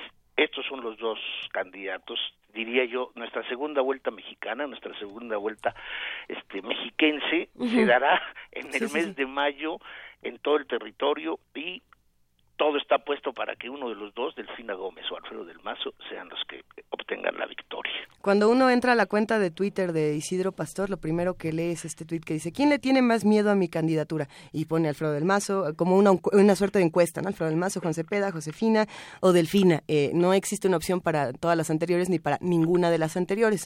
Eh, pero lo, lo, interesante aquí es, ¿qué, ¿qué, va a pasar ahora con Isidro Pastor? Porque, eh, insisto, él, tuvo su propio debate, su propia ¿Va a regresar? Sí, yo creo que lo reincorporarán. Yo creo que en el Tribunal Federal se está analizando la situación. Yo creo que, miren, esa es algo muy simple. El Instituto Electoral había aprobado y había hecho la revisión que ahorita está volviendo a hacer el mismo. O sea, autocalificarse como deshonesto, autocalificarse como un instituto incapaz de de poder revisarse a sí mismo, creo que no lo van a hacer. Y el Tribunal Federal se apoyará sobre todo porque el recurso anterior le dieron las facilidades para registrarse, no lo querían solamente en esta en este debate no lo querían, ¿sí? El segundo debate que se anuncia para el 9 de mayo no solamente es este muy muy pronto, sino que no va a realizarse. Yo creo que era solamente que en este en este caso no ah, apareciera como una propuesta que puede que puede arrastrar sobre todo una, un porcentaje un porcentaje que puede convertirse en la diferencia entre el primero y el segundo lugar. Esta elección, que seguramente será ajustada, al menos en la perspectiva de lo que yo no creo que son las encuestas, creo que se definirá sobre todo por ver cuántos cuántos votos restan candidatos como Pastor, como Teresa Castel o los otros ya, o el PRD mismo tal vez con una, una cantidad mínima a los dos posibles triunfadores. Está, es, eh, digo, es una, es una suerte que finalmente tendrá que correr el PRI. El gasto excesivo que se hará en este mes de mayo hay que, hay que verlo ahora sí que diariamente, me parece que a partir de este, de este hoy, el cúmulo de de recursos anotados a, la a las campañas va a ser enorme, enorme, ¿sí? Y veremos el desfile completo de todo el gabinete federal, veremos el desfile de presidentes municipales diciéndonos que todo lo que han hecho en la historia ha sido magnífico ¿sí? Y creo que lo que sí tenemos que hacer desde Radio UNAM y desde, desde el lugar en donde estamos críticamente analizando los procesos electorales mexicanos es supervisar el gasto de las campañas en el Estado de México. Esto con vistas al 18 me parece que es muy, muy, muy importante. Y creo que hay otra cosa que es muy importante, Arreola, y que tú eh, deslizabas hace un momento, que es este sistema, ¿no? Este sistema como está planteado, como lo está planteando el, el instituto, eh, los institutos electorales de cada estado, pero eh, también el Instituto Nacional Electoral, no funciona. O sea, en realidad eso no le sirve a nadie. Ni siquiera les sirve a ellos mismos porque terminó siendo un espectáculo muy lamentable de, eh, de a ver quién logra recordar todo aquello, o sea, veía sufriendo, los que realmente estaban sufriendo y, teniendo algún tipo de, de, sentimiento, además de los que estábamos viendo, eran seguramente los asesores, ¿no? Estos, los, los entrenadores de, medios y demás. Porque, por ejemplo, Alfredo del Mazo no se pudo acordar de una cifra pareja, pero ni, ni de casualidad. Las decía todas chuecas y era una, una cosa muy lamentable y se ponía muy nervioso. Josefina Vázquez Mota tiene ese tono de voz estridente que lo único que dice es que, que no gane porque ya no la quiero oír nunca. Exacto. Y este y, y los demás pues eran eran grises, ¿no? Teresa Castel leía tal. A ver, eh, eso nos queda, o sea, nos queda un año de ver estas cosas para el 2018, nos queda este año, esta, esta estrategia de simulación, de juego, de presentación, de propuestas. Que hace que la gente no quiera votar también. que hace que la gente no quiera votar y que la gente diga, a esto yo no juego, ¿no? Pero Juana Inés, eh, Luisa, usted tiene muchísima razón. Creo que aquí quien está contribuyendo más a este espectáculo gris son los institutos electorales y más el Instituto Nacional Electoral. El Instituto Local junto con el Nacional lo único que quieren es la comodidad del salario. No se van a pelear con los partidos políticos. Ellos parten de la idea de que los partidos políticos son los dueños del mercado, son los dueños de la plaza y ellos jamás van a poder tratar de contenerlos y tratar de decirles que finalmente lo que están haciendo es la decepcionante para la política. Pero no lo van a hacer porque finalmente ellos son cómplices de lo que es este escenario frágil y desastroso de la política mexicana. Creo que la responsabilidad máxima la tiene la autoridad. La autoridad tendría que decirle por qué toma fija. Una toma fija, esto solamente se ve cuando empezó el cine mundial. Si las tomas fijas, solamente las hacía Buster Keaton. No es posible que ahora no podamos ver en un, un panel de candidatos para ver sus formas de actuar. O sea, creo que hasta la misma, hasta el mismo debate entre John F. Kennedy y Nixon en, en los años 60, precisamente había, había una, una toma que hacía ver en ridículo a Nixon que que se le tosía, que se limpiaba la nariz, mientras que Kennedy era el perfil perfecto de la gran aristocracia, del gran profesional. Hoy no sabemos, o sea, qué estaban haciendo los otros. Era mucho más importante pensar qué estaban haciendo cuando o alguien hablaba, esto de la toma rígida fue decisión de ellos, pero es decisión de la autoridad. La autoridad fue la que la que presta precisamente sus instalaciones, la que paga, nosotros los recursos públicos que se pagaron para esta transmisión de hora y media son recursos públicos de los mexicanos. O sea, ¿por qué tenemos que hacer caso a la, a la rigidez autoritaria de los partidos? ¿sí? Y esto es por, por su conveniencia. ¿Por qué? Porque pues finalmente ninguno de ellos, lo, lo, sabemos bien, es capaz de debatir. Cualquiera de ustedes los hace llorar a consejos en cinco minutos, por favor, a cualquiera de ellos seis. Entonces, creo que en, en cuanto a cultura política es muy, muy, muy mala ¿sí? Seguimos todavía esperando que los partidos, no todos, yo creo que con excepciones, en el caso, por ejemplo, de, de Morena, pues sigue presentando su programa sencillo, humilde, de cambios, acepta que hay que hacer cambios, y me parece que eso es lo que por ahí se puede hacer. ¿Te pareció que estuvo súper requete bien? a mí me parece que fue, fue, la que presenta tranquilamente, es una, es una maestra, no es la política profesional, sí no es la que responde airadamente, porque pues finalmente no es, no es Miguel Ángel Yunes, digo, finalmente que todos quieren ver de repente que, que responda como si fuera este la verdulera de la vecindad y tampoco puede ser esto, ¿no? En este caso Josefina se la ganó mucho. Entonces creo que aquí aquí lo que queda pendiente es que la autoridad reacomode las maneras en que la política debe ser conocida por nosotros. Si la autoridad hace, sigue haciendo caso a esta rigidez autoritaria de los partidos, pues entonces seguiremos solamente buscando los los destellos, ¿no? Los los chispazos, alguna cosita que precisamente el entrenador le pasó con una tarjetita, un cuadrito, una foto, que, que, bueno que a estas alturas después de las después de los debates del 2000 del 2006 esto ya es ridículo a ver y eh, qué hacemos entonces con eh, con Teresa Castel, porque has, has repetido que te que fue lo que más te decepcionó de todo esto. ¿Cómo, ¿Qué hacemos con ella? Pues yo creo que hay que decirle que como ciudadanos, o sea, creo que tenemos la obligación de no utilizar la mala fama de los políticos. Pues es el recurso más fácil. Sabemos muy bien que los indicadores nos permiten, los indicadores de la cultura política mexicana que se miden de vez en cuando, saben que los partidos políticos son las organizaciones menos estimadas por la sociedad. Entonces, utilizar la mala fama de algo que ya sabemos que es así, me parece que es uh, creo que es desperdiciar los recursos que tiene. Creo que como como ciudadana, como como líder de una de la empresa privada, como representante del sector privado mexicano, creo que nos podría haber dicho mucho más. O sea, si vamos a tener a una empresaria como representante de la ciudadanía, como candidata independiente, bueno, pues yo hubiera yo hubiera querido que nos enseñara y nos mostrara en el terreno de la seguridad qué hacen los empresarios, en el terreno de la de el desarrollo social que están proponiendo y en el combate a la corrupción, bueno, pues el combate a la corrupción no dijo absolutamente nada, que no, sepamos. Pero los, los empresarios están representados, y uno ve, por ejemplo, Coparmex y el Consejo Coordinador Empresarial que apenas este, están poniéndose de acuerdo sobre la manera de participar en política, ¿se sentirán representados? Esa es una gran pregunta, Miguel Ángel. Yo creo que yo creo que están intentándolo ya en diferentes frentes.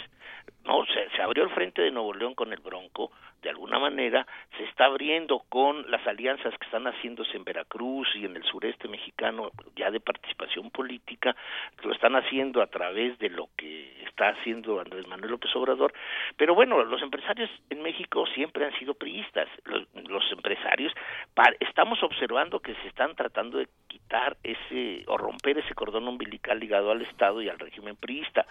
Ojalá, ojalá fuesen más, claros en sus propuestas. Yo abono porque finalmente tienen algo que decir y algo que hacer, no solamente es eh, elevar los niveles de su bolsillo. Yo creo que también la corona, el poder les interesa y creo que también están de acuerdo con nosotros de que los empresarios tienen una opinión crítica cada vez más aguda sobre lo que se está haciendo en este país. Yo creo que ellos deberían de ser más cuidadosos.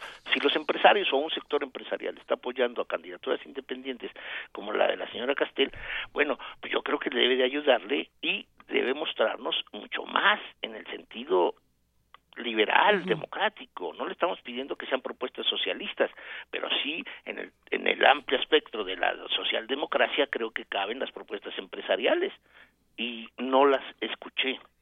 Sí, aunque sea para poner temas, o sea, para obligar a los a los políticos profesionales a que atiendan ciertos temas, que es para lo que sirven en buena medida los independientes. Exactamente. Todavía nos quedan muchos días para ver qué pasa con estas elecciones en el Estado de México y esperamos, querido Álvaro Arriola, que nos acompañes en, en toda esta travesía.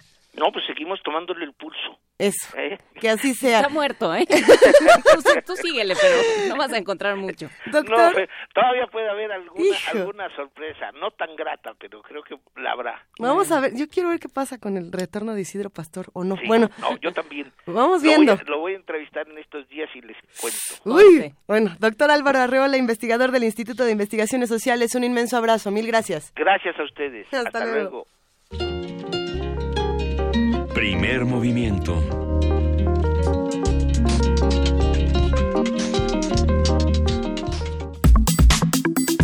Nota Internacional.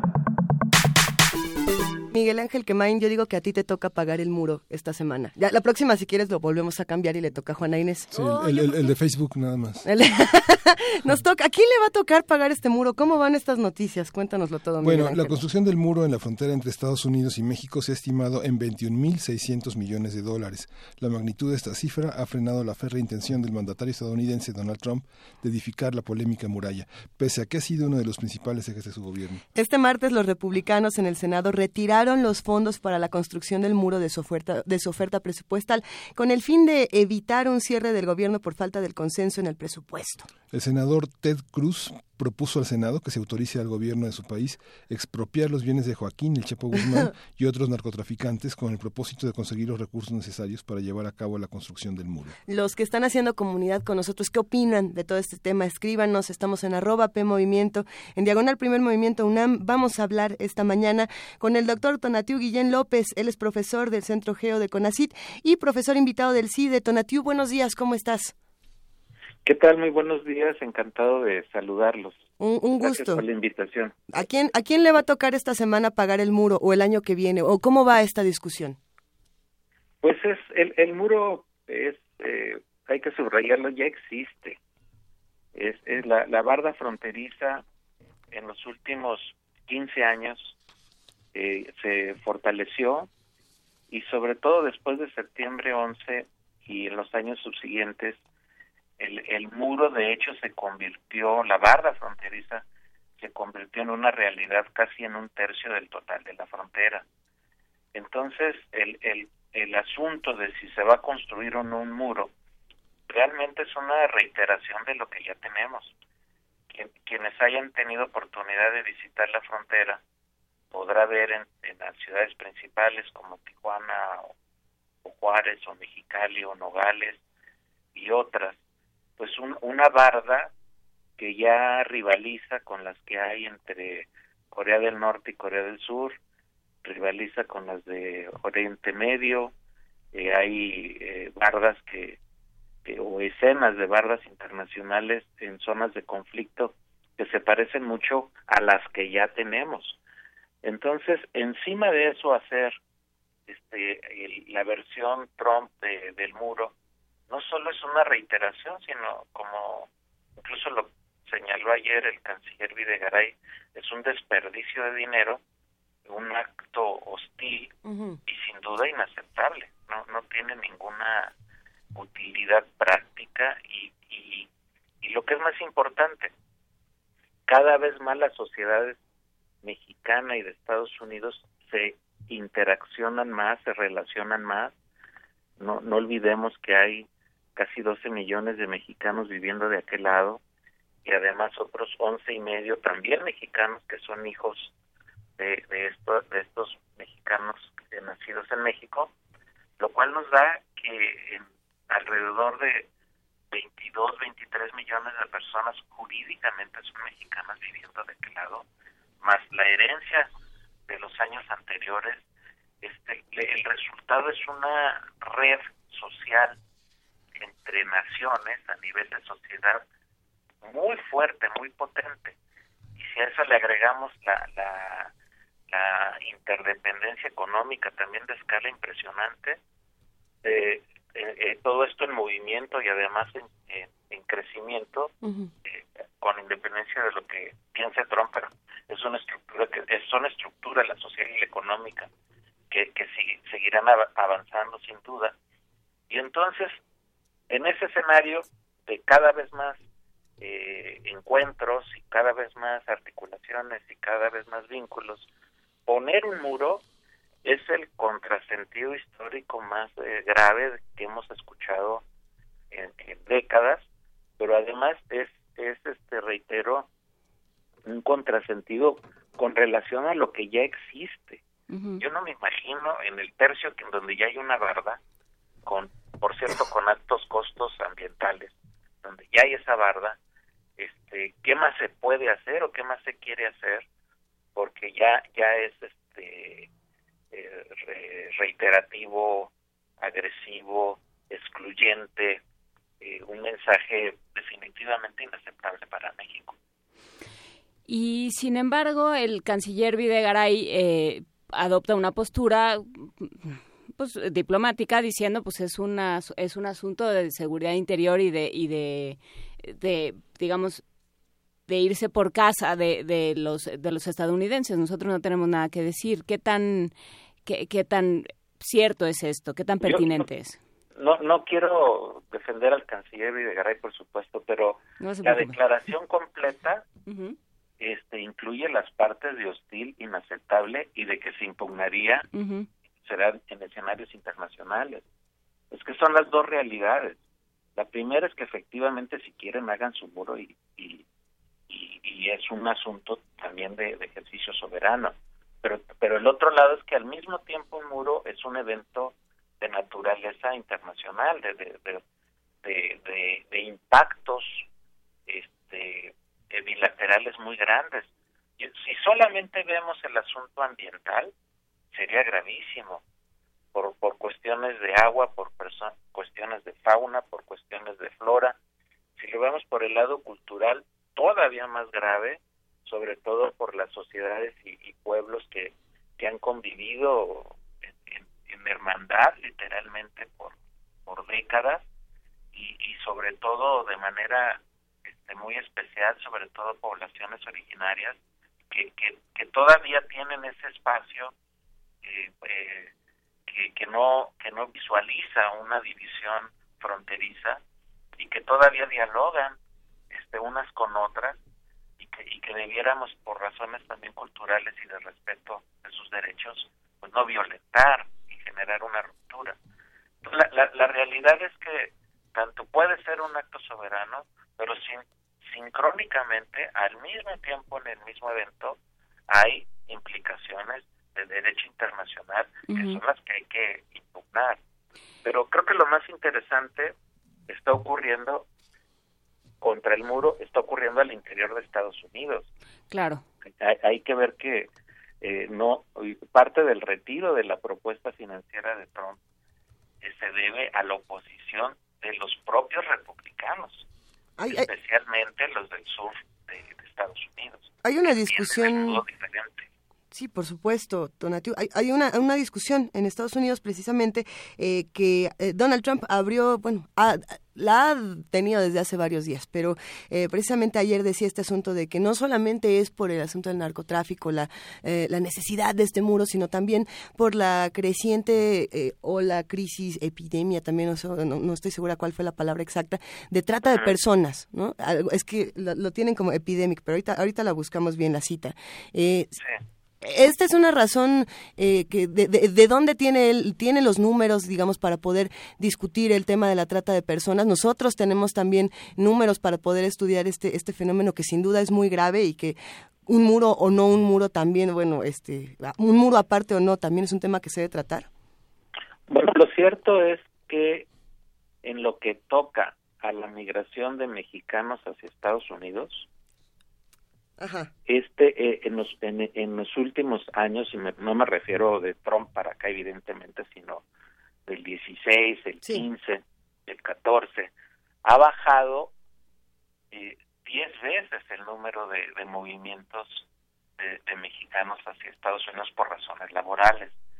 En el 2007, para tener la referencia, este, en las encuestas de migración del Colegio de la Frontera Norte, y que se hace con, con, con otras instituciones del gobierno federal, eh, esas encuestas son las más grandes y más importantes de medición de flujos. Y en esos datos, el, el 2007 fue el pico de lo que va de este siglo y eran aproximadamente 850 mil eventos, todavía era de un número alto. Y en el 2016, al cierre del 16, eh, vamos a llegar difícilmente a 90 mil, o llegamos un poco de alrededor de 90 mil. O sea, son 10 veces menos. O sea, hay un estancamiento ya por, por razones de distinto tipo, pero hay un estancamiento de ese, de ese dinamismo del mercado laboral que hubo eh, en los años anteriores. Y entonces, desde esa perspectiva, no hay el flujo que justifique este desde esa perspectiva el muro. Eh, lo que hay, que hay que considerar también es que la, si bien la migración mexicana ha bajado, la centroamericana se mantiene relativamente estable, pero también con, con, números este en, en descenso y, y, al, y, al, menos con algunos síntomas de que hay también eh, pues eh, por ejemplo en, en, solicitudes de refugio de centroamericanos en México hay un hay, es una cantidad muy pequeñita pero esa cantidad pequeñita ha subido. Entonces también hay un síntoma de que se está medio eh, deteniendo un poco ligeramente ese otro flujo. El, lo que quiero decir con ello es que el, el, la movilidad de personas y una parte muy grave que, se, que, que comentaste de, de, que esa movilidad luego está acompañada de, tráfico de personas porque pues eh, el, desafortunadamente seguimos siendo pues muy muy rudos con la movilidad de las personas en general los, los países. Hay muchos ejemplos pero en México todavía tiene una política muy restrictiva frente a Centroamérica, especialmente Guatemala, El Salvador y Honduras, y entonces eso hace que esa movilidad pues vaya por los lados informales.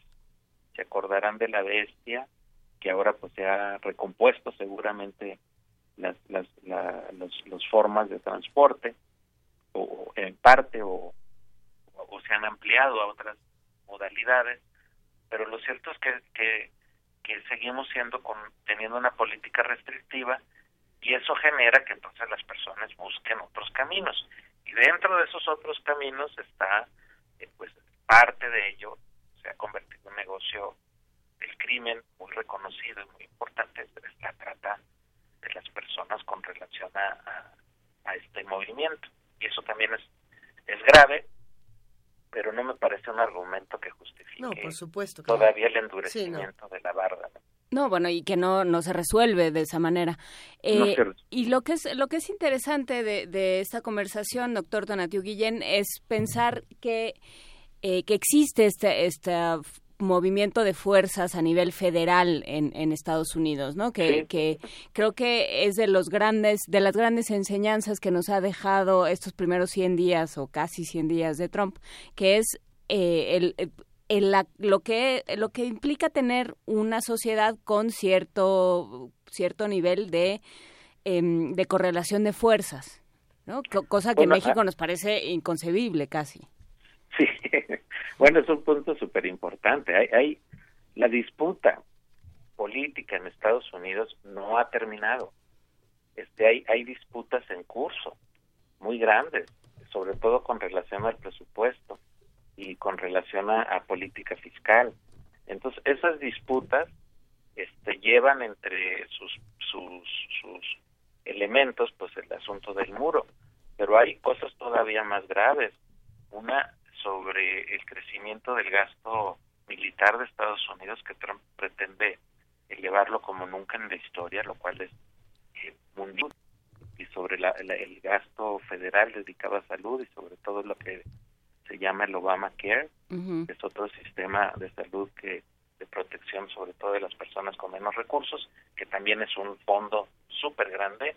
Y luego está también la disputa este, relacionada con, con con los impuestos, que, que, que, que, por un lado pretende un incremento de gasto tremendo y por el otro lado pretende reducir impuestos a su mínima expresión este, para corporaciones y, y empresas.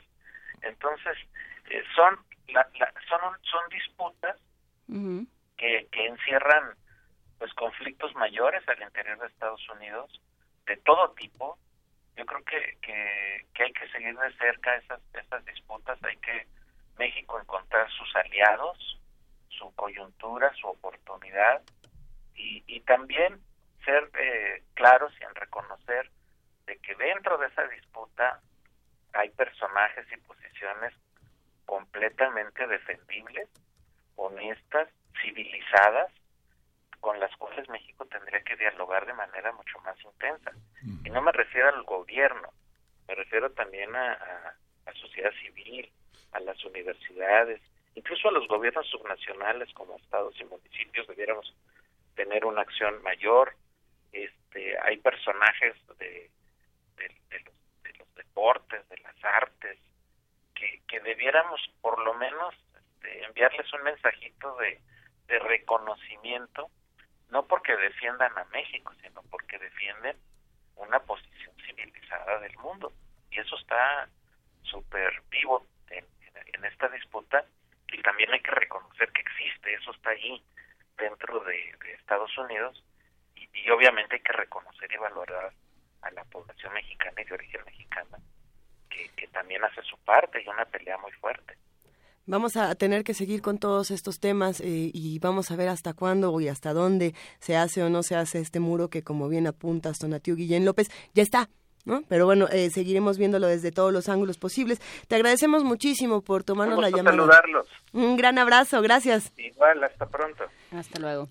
Vamos a terminar este esta segunda hora de Primer movimiento, poesía suculenta, un testimonio en la voz de Margarita Castillo, quien es la locutora, escritora, poeta, videoasta y activista social, que va a estar el próximo martes 2 de mayo aquí en la sala Julián Carrillo de Radio UNAM a las 20 horas. Vamos a oír biografía, Fernando Pessoa, Alberto Caeiro, música, Ennio Morricone, voz Margarita Castillo. ¡Hombre!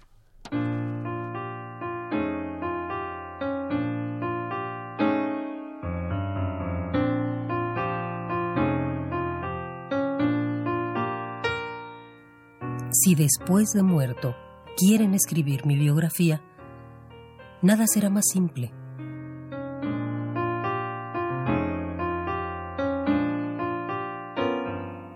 Dos fechas, nacimiento y muerte. Entre una y otra todos... Es fácil definirme. Viví como un réprobo Amé las cosas sin sentimentalismo. No tuve deseos irrealizables. No me cegué.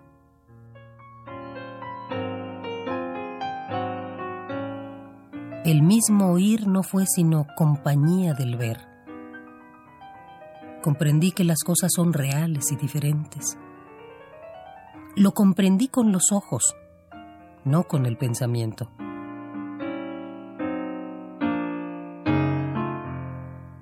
Comprenderlo con el pensamiento sería hacerlas iguales.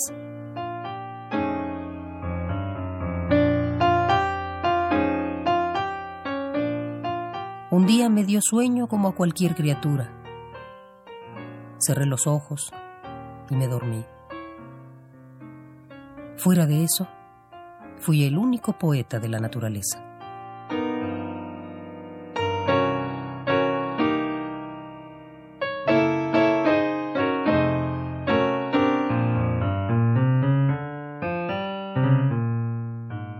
Biografía. Fernando Pessoa.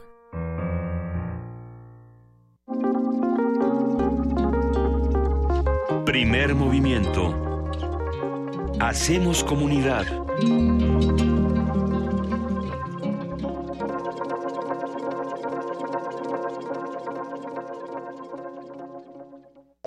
Corte informativo. La UNAM la Asamblea Legislativa entregó la medalla al mérito ciudadano a los investigadores de la UNAM, Alicia Sicardi y a Manuel Perló, por sus aportaciones académicas, científicas y de incidencia en la vida pública que han beneficiado a la Ciudad de México. Habla Alicia Sicardi. Se trata de un extenso territorio suburbanizado conformado por masivos desarrollos habitacionales financiados por los fondos de los trabajadores o colonias populares en las que las familias autoproducen viviendas precarias pero el acceder a una vivienda no implica vivir en una ciudad, porque esta población no logra justamente tener los servicios públicos básicos de calidad y emplea varias horas de su vida trasladándose de su lugar de habitación al, de trabajo o al de estudio, debiendo afrontar altos gastos de transportes y afectando aún más su magro ingreso familiar. Por su parte, Manuel Perló hizo un llamado al Pleno de la Asamblea Legislativa. Cuando inicien su trabajo, por favor, diputadas y diputados, no piensen en la próxima elección, piensen en el futuro de nuestra ciudad, en el porvenir que se alcanzará con leyes justas, visionarias y sobre todo aplicables. Nacional. Santiago Nieto, titular de la Fiscalía Especializada para la Atención de los Delitos Electorales, inició una carpeta de investigación contra Eva Cadena, ex candidata de Morena a la alcaldía de Las Choapas. En el caso específico se ha iniciado la investigación por la presunta violación del artículo 15 de la Ley General en materia de delitos electorales, que sanciona tanto a quien destina los recursos como a quien los recibe cuando exista una prohibición legal para ello, cuando se trata de recursos prohibidos o de procedencia ilícita o cuando se rebasan las topes de las aportaciones de las campañas. Andrés Manuel López Obrador, líder nacional de Morena, responsabilizó a Miguel Ángel Yunes de ser el autor intelectual del videoescándalo en el que se observa a Eva Cadena recibiendo fajos de billetes. Yunes mandó a un agente o a un grupo de personas a darle dinero a nuestra candidata en las Chuapas, a grabarla. Todo esto, eh, de acuerdo con Chon, son los fontaneros del régimen. Yunes y Chon lo sé todo, somos indestructibles políticamente por la honestidad. Esa es, eso es nuestro escudo, eso es lo que nos protege. Pueden decir lo que quieran de nosotros, pero no somos corruptos. Ricardo Anaya, presidente de Acción Nacional, informó que presentarán ante la Fiscalía Especializada para la Atención de Delitos Electorales una denuncia contra Eva Cadena por el presunto delito de peculado. Tanto por los recursos que recibió el partido de López Obrador en Veracruz en manos de Eva Cadena, que digan por qué le recibían dinero a Duarte, quién les entregó ese medio millón de pesos que fue a dar, todo indica, justamente a la campaña de López Obrador.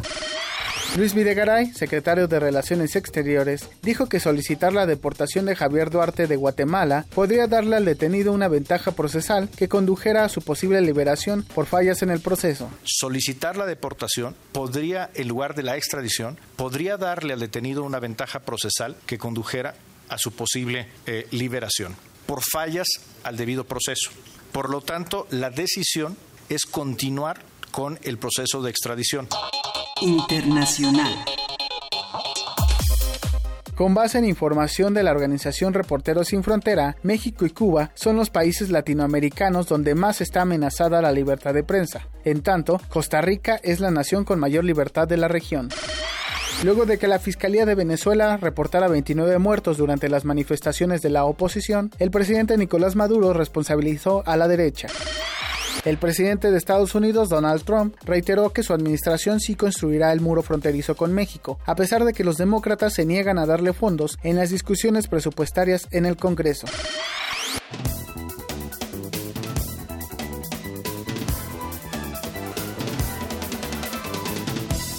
Un día como hoy.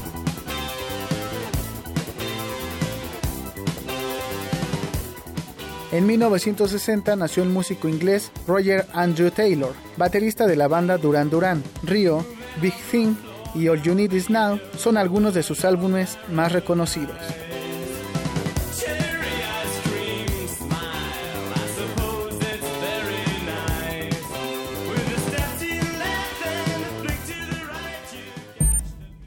Escuchas XEUN Radio UNAM.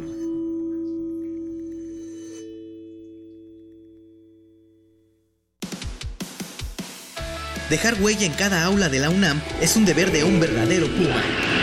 Deja tu huella y apoya Fundación UNAM a de cara a miles de universitarios. Súmate 5340-0904 o en www.funam.mx. Contigo hacemos posible lo imposible. La música es un papalote. Navega en el aire. Emprende camino junto a ti, siempre tomado de tu mano. La música es un juego. No dejes de jugarlo. Jazz Jam. Celebrando el Día Internacional del Jazz. Domingo 30 de abril a las 18 horas. Transmisión en vivo por el 96.1 de FM. Deja que el sonido revolotee en tu interior. Radio UNAM. El Tribunal Electoral del Distrito Federal te garantiza, entre otros derechos, votar y ser votado, asociarme libre e individualmente, ejercer mi participación como ciudadano. Para ello, el TEDF resuelve las controversias que plantean ciudadanos, candidatos independientes, partidos y asociaciones políticas, entre otros. Como ves, es una función que el TEDF realiza de manera permanente y para todos. Tribunal Electoral del Distrito Federal por la defensa de tus derechos político-electorales. Como los pulpos, los escritores son más sabrosos en su tinta. Una producción del Instituto de Energías Renovables de la UNAM. Lunes y miércoles al mediodía por el 96.1 FM. Radio UNAM. Ingredientes para hacer la pócima de la diversión. De rana intrépida. Ratones de laboratorio. Plumas de pollo creativo. Mm, medio litro de carcajadas. Y listo. Revolvemos todo y decimos... Hocus Pocus, la revista de los peques y no tan peques. Todos los sábados de las 10 a las 11 de la mañana por el 96.1 de FM. Diviértete aquí en Radio UNAM.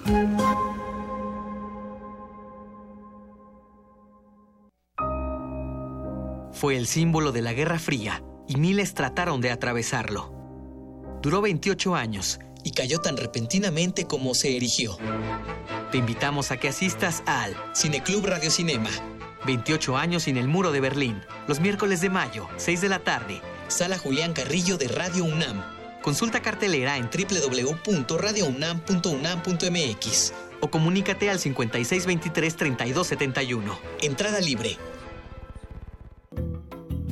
Todo listo para que la familia se divierta en el festival Todos a jugar y a danzar, que ofrecerá ballet, periodismo infantil, narraciones orales y mucha música para bailar. El encuentro se realizará los días 29 y 30 de abril y 1 de mayo en el Centro Nacional de las Artes, de las 10 de la mañana a las 8 de la noche. Consulte la cartelera en www.gov.mx diagonal cultura y a través de www.gov.mx diagonal México Escultura. Náhuatl, Mixteco, Maya, Celtal, Tzotzil, Zapoteco, Otomí. Las lenguas originarias de México reunidas en un espacio de interculturalidad. Calme Cali. Calme Cali. Acompáñanos a conocer las diferentes culturas indígenas de nuestro país en voz de sus hablantes. Todos los jueves a las 10 de la mañana. Retransmisión domingo 15.30 horas. Por el 96.1 de FM. Radio UNAM. Desigual e intolerante, ¿cuál es la línea que nos separa del otro? Sin margen. Borramos fronteras. Acompaña a Luisa Iglesias y conoce los ecos de la diversidad social. Todos los jueves a las 12 del día por el 96.1 de FM. Radio UNAM.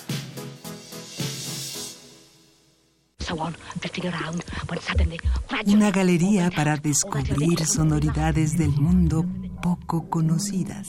Abre la puerta del Gabinete de Curiosidades. Serie que recupera y analiza audios y grabaciones de diversos archivos sonoros. Domingos a las dos y media de la tarde con Frida Saldívar y Luisa Iglesias. Somos coleccionistas de sonidos. 96.1 de FM. Radio UNAM. Primer movimiento. Podcast y transmisión en directo en www.radiounam.unam.mx.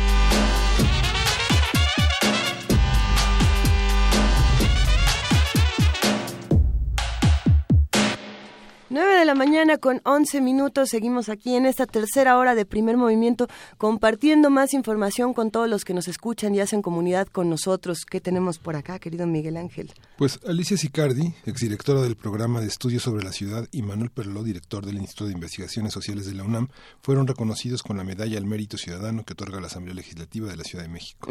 Jorge Díaz tiene la información. La Asamblea Legislativa de la Ciudad de México distinguió a dos investigadores de la UNAM con la medalla al mérito ciudadano al reconocer sus contribuciones por más de 30 años en materia urbana y social de la capital del país.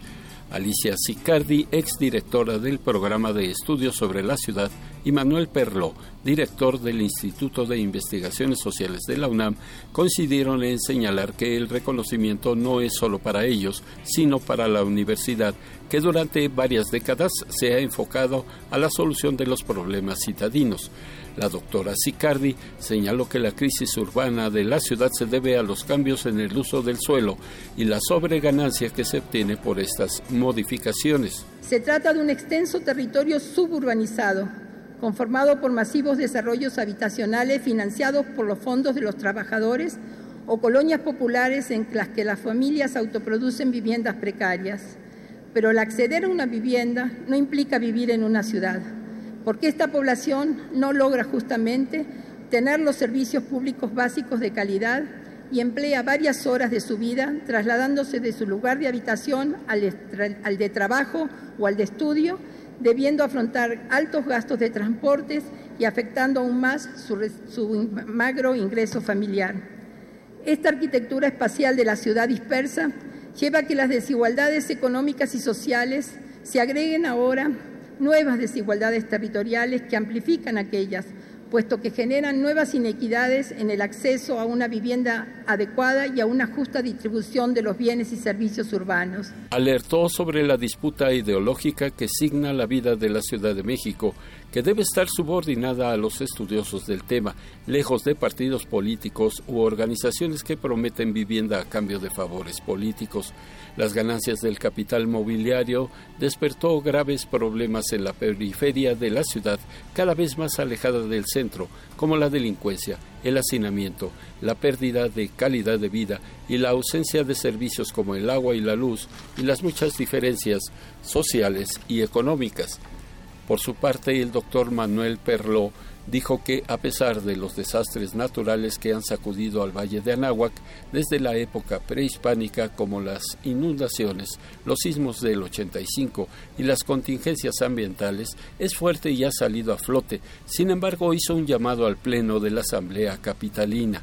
Cuando inicien su trabajo, por favor, diputadas y diputados, no piensen en la próxima elección Piensen en el futuro de nuestra ciudad, en el porvenir que se alcanzará con leyes justas, visionarias y sobre todo aplicables. Para Radio UNAM, Jorge Díaz González.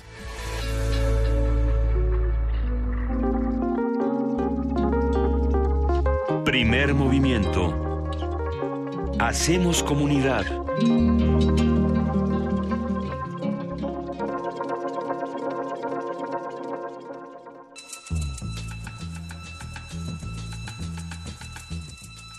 Es hora de poesía necesaria.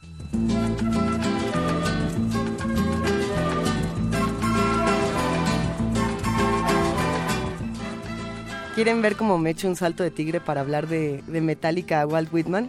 Adelante. Ok, bueno, pues hace ah, unos mesecitos tuvimos la oportunidad de ver a Metallica con Iggy Pop en el Foro Sol y fue llamó muchísimo la atención ver la cantidad de jóvenes que se acercan a, estos emblemas de la música. Iggy Pop esta semana, el 21 de abril, cumplió 70 años, 70 años de ser el padre del punk eh, y no solamente de eso, sino de inspirar a muchas nuevas generaciones a, a dedicarse a la música, a dedicarse a la literatura, porque Iggy Pop es un gran admirador eh, de diferentes poetas. Entre ellos, y así es como nos vamos a echar el salto de tigre, eh, Iggy Pop el año pasado hizo una colaboración con Alba Noto en homenaje a Walt Whitman, este, este disco que sacaron juntos llamado Leaves of Grass. Eh, es un disco muy interesante que recomendamos que se acerquen a él. Vamos a pasar un, un fragmento de lo que hace Iggy Pop con Alba Noto en este proyecto al final del poema, que es nada más y nada menos que del mero mero Walt Whitman. Eh, Walt Whitman hace un texto para regresar precisamente a los jóvenes. Se llama Poetas Futuros y yo creo que todos los que quieren acercarse a la poesía y a la literatura han pasado de una u otra manera por Walt Whitman, quizás sin saberlo, y es eh, una lectura deliciosa. Así que ahí les va Poetas Futuros y después un fragmento de Iggy Pop, el cumpleañero con Alba Noto. Poetas del futuro, oradores, cantantes, músicos futuros, No es el presente el que me justifica, ni el que asegura que yo esté un día con ustedes.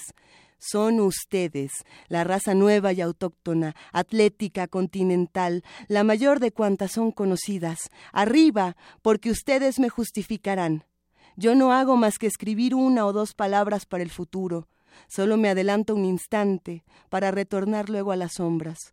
Soy un hombre que vagabundo, siempre sin hacer alto, echo sobre ustedes una mirada al azar y sigo, dejándoles la encomienda de probarla y definirla, aguardando de ustedes la realización de la magna obra.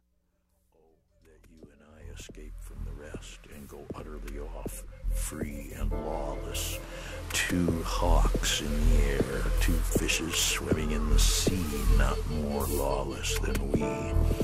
The furious storm through me careering, I passionately trembling, the oath of the inseparableness of two together, the woman that loves me and whom I love more than my life, that oath swearing, oh, I willingly stake all for you. Oh, let me be lost if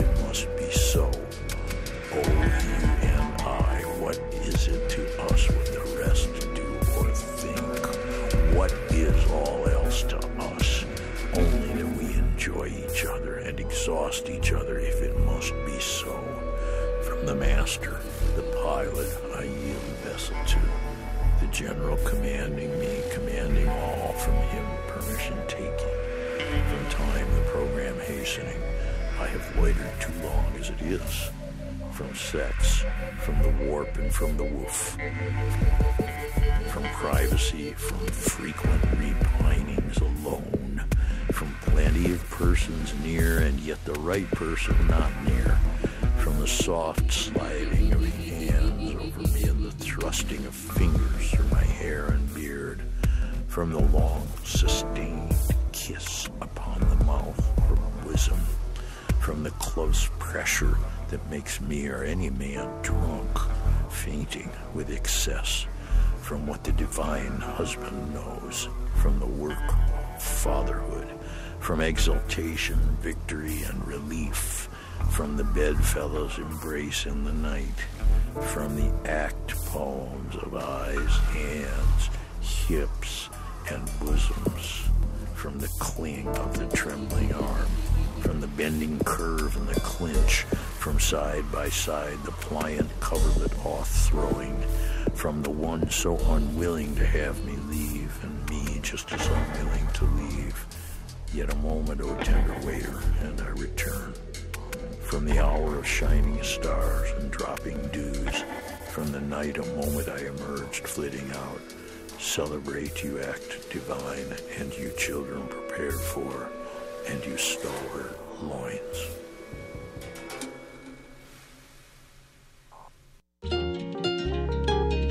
Primer movimiento.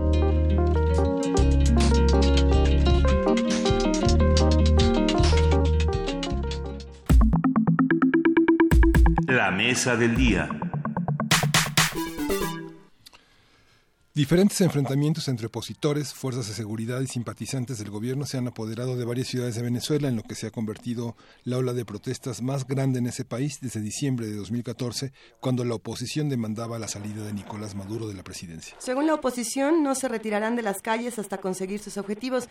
Entre ellos, pretenden convocar elecciones presidenciales anticipadas. Eh, si mi voz se escucha de pronto un poco eh, con, con, eco, me parece que es lo que está ocurriendo, le vamos a pedir eh, a Eduardo Bueno que baje un poco el volumen de su radio desde ahora porque siento que, que, que estoy flotando en, en, esta confusión. Sí, bueno, pero hay que decirlo, por su parte el gobierno asegura que las protestas son parte de un intento golpista. ¿A qué se refiere? Vamos a discutirlo. Según los opositores, no se retirarán de las calles hasta conseguir sus objetivos. Esta violenta situación ha dejado un saldo de 26 muertos en el transcurso de las últimas semanas. Este, esta información la dio Luisa Ortega Díaz, que es la fiscal de ese país. Y precisamente vamos a hablar sobre las marchas, lo que se ha sabido en medios, lo que se ha sabido en otros espacios y, y, los balances que se pueden hacer. Todo esto lo vamos a hablar con Eduardo Bueno León. Él es investigador del doctorado en estudios latinoamericanos de la UNAM y siempre es un gusto escucharte, Eduardo. ¿Tú nos escuchas? Sí, sí, sin ningún problema. Eduardo, tenemos un poco de problemas con la comunicación, eh, se, se, hace un poco de eco, pero ahorita vamos a solucionarlo desde acá. Eh, es difícil seguir lo que está ocurriendo en Venezuela, ya que los medios de comunicación se han eh, puesto o de un lado por completo o del otro, ¿no? podemos hablar de, de, Cocuyo y de Telesur o de muchos otros, pero ¿cómo se puede medir lo que realmente está pasando en Venezuela? Ya, mira, no solamente es un, es, es un tema que nos tiene, digamos, a todos un poco nerviosos, ¿no? En el sentido de que, de que esto pareciera que no tiene solución, que se van agregando situaciones unas tras otras, sino que también es un tema que ya está cansando bastante a la región, ¿no? A los presidentes, a los organismos eh, regionales, y diera también la impresión que tanto el gobierno como la oposición venezolana se les acabó la imaginación y, y que es una confrontación abierta y donde haya una suerte de estrategia de suma cero, ¿no? Entonces, ¿a qué se debe todo esto? Pues se debe a que principalmente el proceso de negociación que comenzó el año pasado, eh, alentado por el Vaticano con la Iglesia venezolana y este, los ex jefes de gobierno, eh, este proceso de negociación eh, como que se descarriló. y al descarrilarse, eh, porque pues la oposición, digamos, eh, planteó muy abiertamente el proceso electoral inmediato, el gobierno planteaba que se respetaran los plazos constitucionales, no se pudo sortear ese, ese problema. Y entonces el MUD eh, decidió eh, retirarse de la negociación. ¿no? El MUD es la Mesa Nacional Unificada del, que, que agrupa a todos los partidos de la oposición. Y el gobierno pues se mantuvo en una posición expectante hasta que comenzaron los problemas con la Organización de Estados Americanos. Bueno, entonces eh, hemos entrado en una lógica, en una dinámica en la cual la oposición venezolana, que no es una oposición sólida, ¿eh? no es una oposición, digamos, eh, que, esté bien articulada, ¿no? Son partidos y son grupos diferentes, los cuales normalmente cuando comienza la movilización callejera tienden a confluir. Y son varios liderazgos, pues, ¿no? algunos más radicales, otros menos radicales, unos más institucionales, otros definitivamente golpistas. Entonces ellos han optado en esta etapa por eh, llevar de nuevo el proceso político a la calle a través de la ocupación de los espacios públicos, lo que ellos han llamado el plantón y la movilización permanente. ¿no? Eh, por otro lado, el gobierno, pues obviamente está respondiendo también en ese nivel, organizando también movilizaciones de las bases del chavismo, demostrando el apoyo eh, organizado que tiene también el presidente Maduro y su gobierno a nivel de calle. Y entonces eh, nos encontramos con un panorama en el cual eh, las principales ciudades venezolanas están en un permanente ajetreo de movilizaciones por parte de la oposición o por parte también del chavismo organizado. ¿no? Eh, todo esto pues es un indicador de que de ingobernabilidad evidentemente pero también es un indicador de pues de una gran tolerancia no política dentro del, del proceso venezolano mutuo y eh, está así generando generando y eso lo hemos podido detectar a partir de las declaraciones las redes etcétera que dentro del gobierno del presidente Maduro comience también ya a desarrollarse una eh, perspectiva de hacer uso de la mano dura, ¿no? Es decir, la oposición no nos quiere no quiere dejarnos gobernar, está claro. Quiere imponer sus condiciones y a través de la movilización hacer que este país sea ingobernable.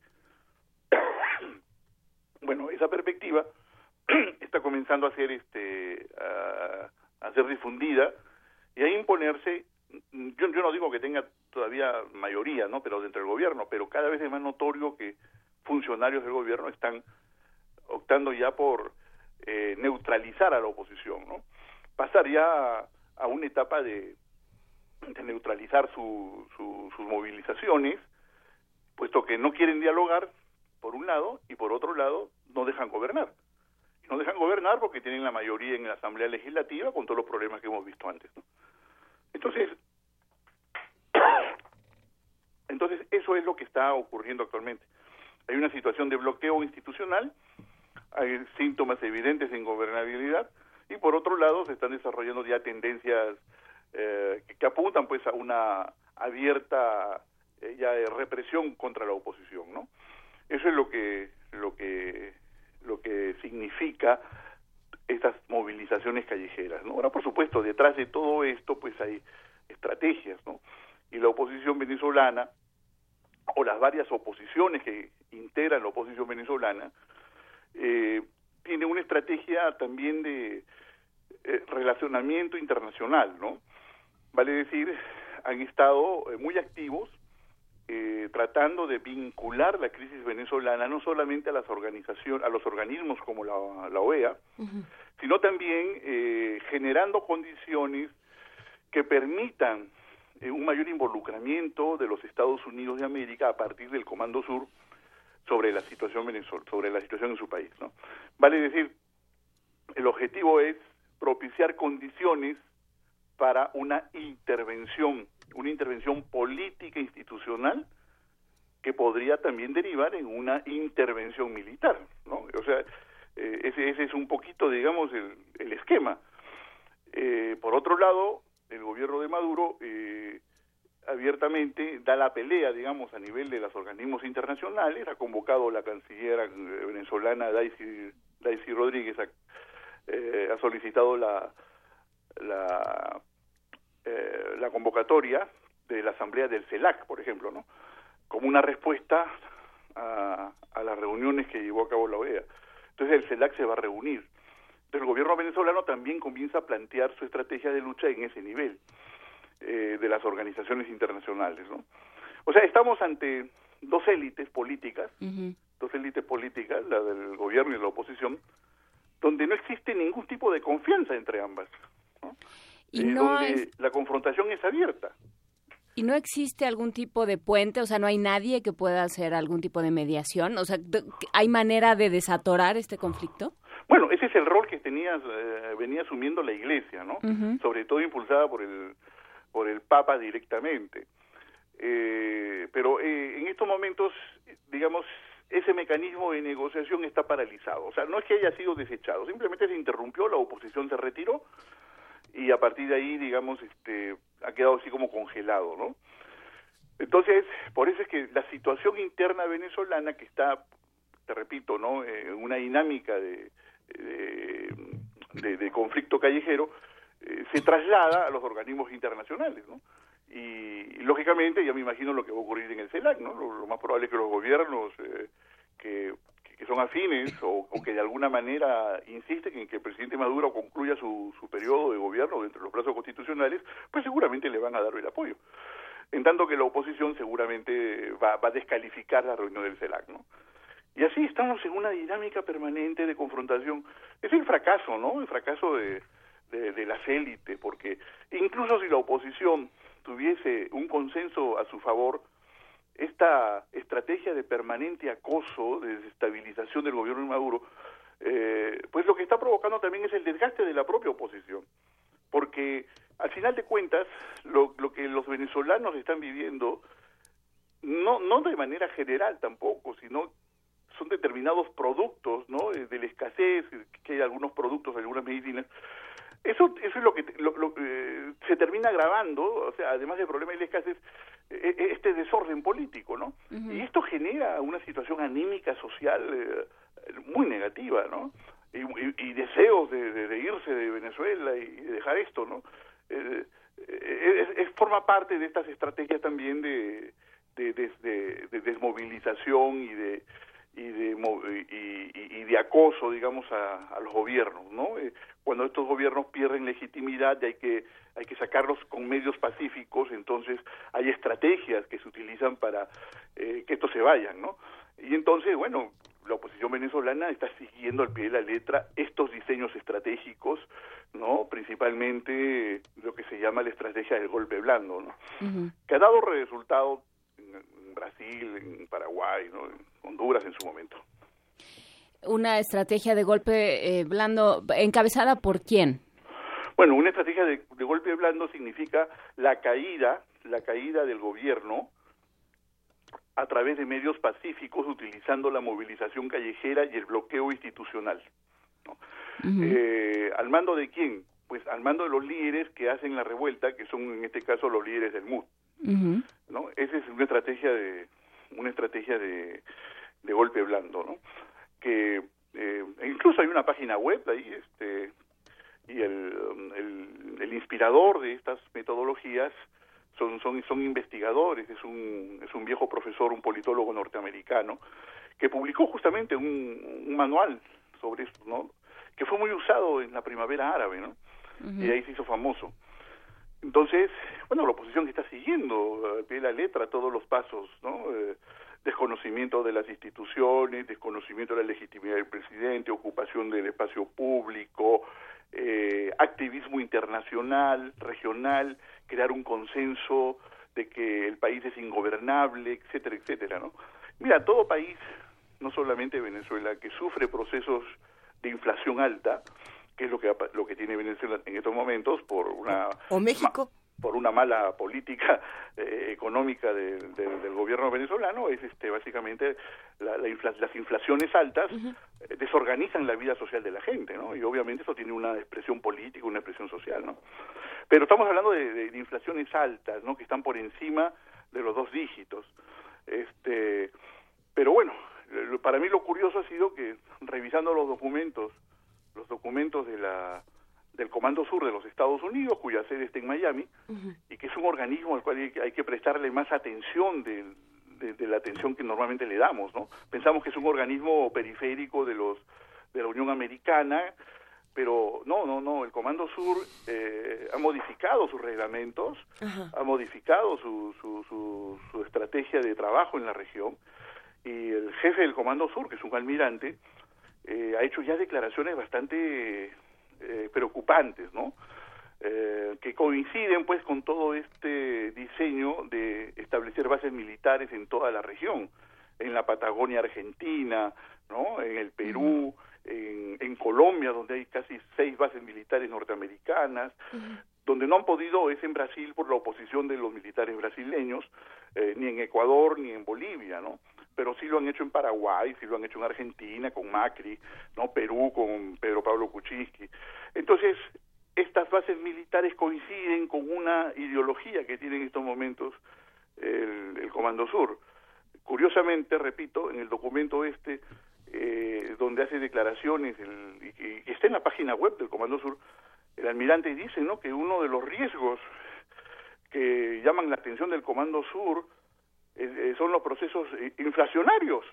Uh -huh. ¿no? Entonces uno dice, bueno, ¿y qué tiene que hacer el Comando Sur con, con, con, con una economía, situación de inflación alta en la sí, región? Sí. Ese es un tema de economistas y de gobiernos nacionales. Y es el pueblo el que con su voto dice si un gobierno sirve o no sirve por el bendito tema de la inflación. Uh -huh. Pero los, los, el Comando Sur ya lo considera como una amenaza regional. ¿no? Entonces, estas son las cosas que hay que prestarle atención porque lo porque en el contexto de la crisis venezolana se están ensayando también eh, propuestas estratégicas no eh, propuestas estratégicas que nos afectan a todos ahora tengo que decirte que México forma parte del Comando Norte no del uh -huh. Comando Sur pero eh, en el diseño estratégico el Comando Sur tiene su, su visión hasta Guatemala digamos ¿no? pero bueno no podemos pensar pues Guatemala no podemos eh, pensar este Centroamérica sin relacionarlo obviamente a los estados del sureste mexicano. Hay una relación, un vínculo ahí funcional, ¿no? Entonces, bueno, eh, ese sería parte del problema. Por eso, por eso digamos como que el activismo internacional en este tipo de crisis es, es, es, es, importante, ¿no? Porque ya comienzan a aparecer los proyectos reales que hay detrás de todo esto. Y el problema real en Venezuela, pues, es es el petróleo, ¿no? Y son sus uh -huh. dos grandes cuencas, la cuenca del de Maracaibo y la cuenca del Orinoco. Y la cuenca del Orinoco, pues se la dieron a los chinos, los chinos están, este, tienen 50 años, les han dado una concesión de 50 años, una cuenca extraordinaria que, que dobla la, la, las reservas petroleras venezolanas. Y entonces, pues, este, hay esta inquietud de parte de los Estados Unidos de que pues son sus reservas estratégicas, ¿no? Ya, bueno, ya consiguieron las de México sin, sin mucho problema, ¿no? Bastó, bastó ahí una maniobra política eh, en México para iniciar un proceso de privatización y ya. No, en el caso venezolano no es así. y para eh, y para Estados Unidos el petróleo venezolano es, es, es, totalmente estratégico en cuanto a tener acceso y tener no solamente el acceso sino los precios no adecuados bueno entonces entonces este todo esto pues te repito se, se ha vuelto muy muy espeso desde el punto de vista de su solución sin embargo sin embargo eh, me parece que la salida inevitablemente pasa por un proceso electoral ese proceso electoral eh, creo que va a volver a la agenda, a la agenda de la negociación. Bueno, Capriles eh, ha, ha, retomado el tema, ¿no? De las elecciones y ahí viene la diferencia, pues, porque Capriles plantea, vámonos a, un, a una estrategia electoral, vámonos a plantear una agenda electoral y ahí coincide con algunos de los mediadores, incluso con el propio Maduro que ha dicho, bueno, que si el tema es electoral, pues habrá que, que plantearlo de una vez, ¿no? Pero están los otros líderes de la oposición, del MUT, que dicen que no, que, pues, que, que, quieren la caída, ¿no? La caída inmediata y la convocatoria de elecciones, pero de manera inmediata en hacerlo, hacer las elecciones en un mes, ¿no? Entonces estos son los, los líderes, pues que están más en la dinámica del golpe blando, ¿no? Eh, no no olvidar que pese a toda la crisis, ¿no? Y todo el desgaste que, que se ha producido, uh -huh. eh, Maduro debe tener en estos momentos un 30% de apoyo mínimo, ¿no? pero aparte de esa, ese apoyo, digamos, electoral, también este tiene el apoyo de las organizaciones de masas, ¿no? formadas por el chavismo. Existe una, una estructura de reservistas, de milicias populares que están armadas. Y bueno, por otro lado, las Fuerzas Armadas venezolanas son chavistas, ¿no? Entonces, este, ¿por qué? Porque la revolución bolivariana nació de ahí, de las Fuerzas Armadas, no nació del pueblo. Claro. Nació del, del, del, seno de las Fuerzas Armadas y Chávez siempre eh, se volcó a fortalecer, a fortalecer ese, esa influencia dentro de los militares, ¿no? Eh, entonces, el, es, es, hay, hay, factores de poder real en Venezuela, ¿no? Que la oposición tampoco puede desconocer. Y para hacerles digamos para hacer alguna forma alguna forma de compensación pues es por eso que ellos recurren a los organismos internacionales al Comando Sur no buscando su apoyo no entonces eh, te repito la, la, la, salida obviamente pasa por el tema electoral pero, pero es una pasa. pero parece ser que es una, un, un conflicto que no, o sea, sí les pertenece a los venezolanos, pero les pertenece a muchas otras fuerzas internacionales, ¿no? Un poco eh, estas guerras de, de, por, por interpósita persona, ¿no? Estas proxy wars que se están llevando a cabo en Medio, en Medio Oriente. Parece que en Venezuela pasa algo similar. Están muchas fuerzas en conflicto que no pasan por Venezuela. Sí, tienes razón en eso. Eh, hay que hay que vincular también eh, la crisis venezolana a, a, los escenarios que se han dado, sobre todo después de la llegada de Donald Trump, ¿no? Uh -huh. al, al, gobierno de los Estados Unidos. Y este, pues aquí entramos en otro tipo ya de análisis, que es la geopolítica, digamos, global, que gira en torno, digamos, al petróleo, ¿no? Ese es el primer elemento, el petróleo. Y de esa, y de ese, esa perspectiva, los conflictos que se dan en el Medio Oriente, están relacionados al conflicto venezolano, ¿no? Es la disputa por el uso, la propiedad, uh -huh. la soberanía y el condominio de las riquezas petroleras. Desde ese punto de vista, las Fuerzas Armadas venezolanas, pues no van a permitir, no van a permitir de que la renta petrolera, la renta petrolera caiga en manos extranjeras, ¿no? Mucho menos en los Estados Unidos. ¿Y qué significa que no lo van a permitir? Significa de que cualquier intento por parte de la oposición venezolana de querer solucionar la crisis económica privatizando el petróleo, va a encontrar en las Fuerzas Armadas venezolanas una respuesta contundente. Entonces, de ahí, de ahí es que surge toda esta teoría de que en Venezuela no hay democracia porque las Fuerzas Armadas tienen capacidad de veto. Pero es que esa es la misma situación que se dio en Chile durante la época de la concertación, en el 89, cuando eligieron a Patricio Elwin, y Pinochet se quedó al frente de las Fuerzas Armadas chilenas. ¿no? Entonces, los militares tenían capacidad de veto. Incluso eh, Pinochet desacató varias veces al presidente Elwin, ¿no? cuando Elwin le pidió que por el bien de Chile se, se retirase, ¿no? Uh -huh. Él dijo que no, que él era garantía de que, de que la democracia les iba a funcionar. Bueno, lo que estaba diciéndole a Elwin era que él era el jefe del ejército, ¿no? Y que él era el que, el que decía qué es lo que era bueno y qué es lo que era malo en el gobierno de Elwin. Bueno, digamos que esta dinámica, y, bueno, a, la concertación chilena con el veto militar no se le, no se le llamó dictadura ni régimen autoritario, ¿no? Creo que fue eh, eh, los propios politólogos chilenos en el, este, en el exilio los que definieron a, Chile como una democracia tutelada, ¿no?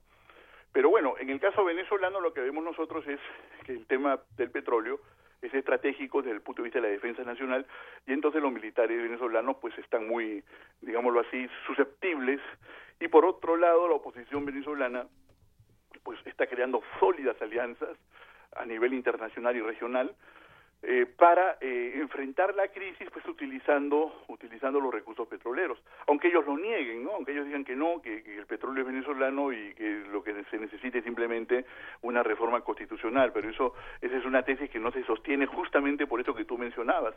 Los escenarios internacionales globales giran en torno a la disputa por el control de las zonas donde se produce petróleo o donde se transporta petróleo Eduardo Bueno León eh, se nos está acabando el tiempo y nos piden los radios escuchas que en comunidad con nosotros, si nos puedes recomendar algunos espacios donde podamos informarnos eh, de, lo que está ocurriendo en Venezuela, eh, ya sean medios, eh, escritos, en fin.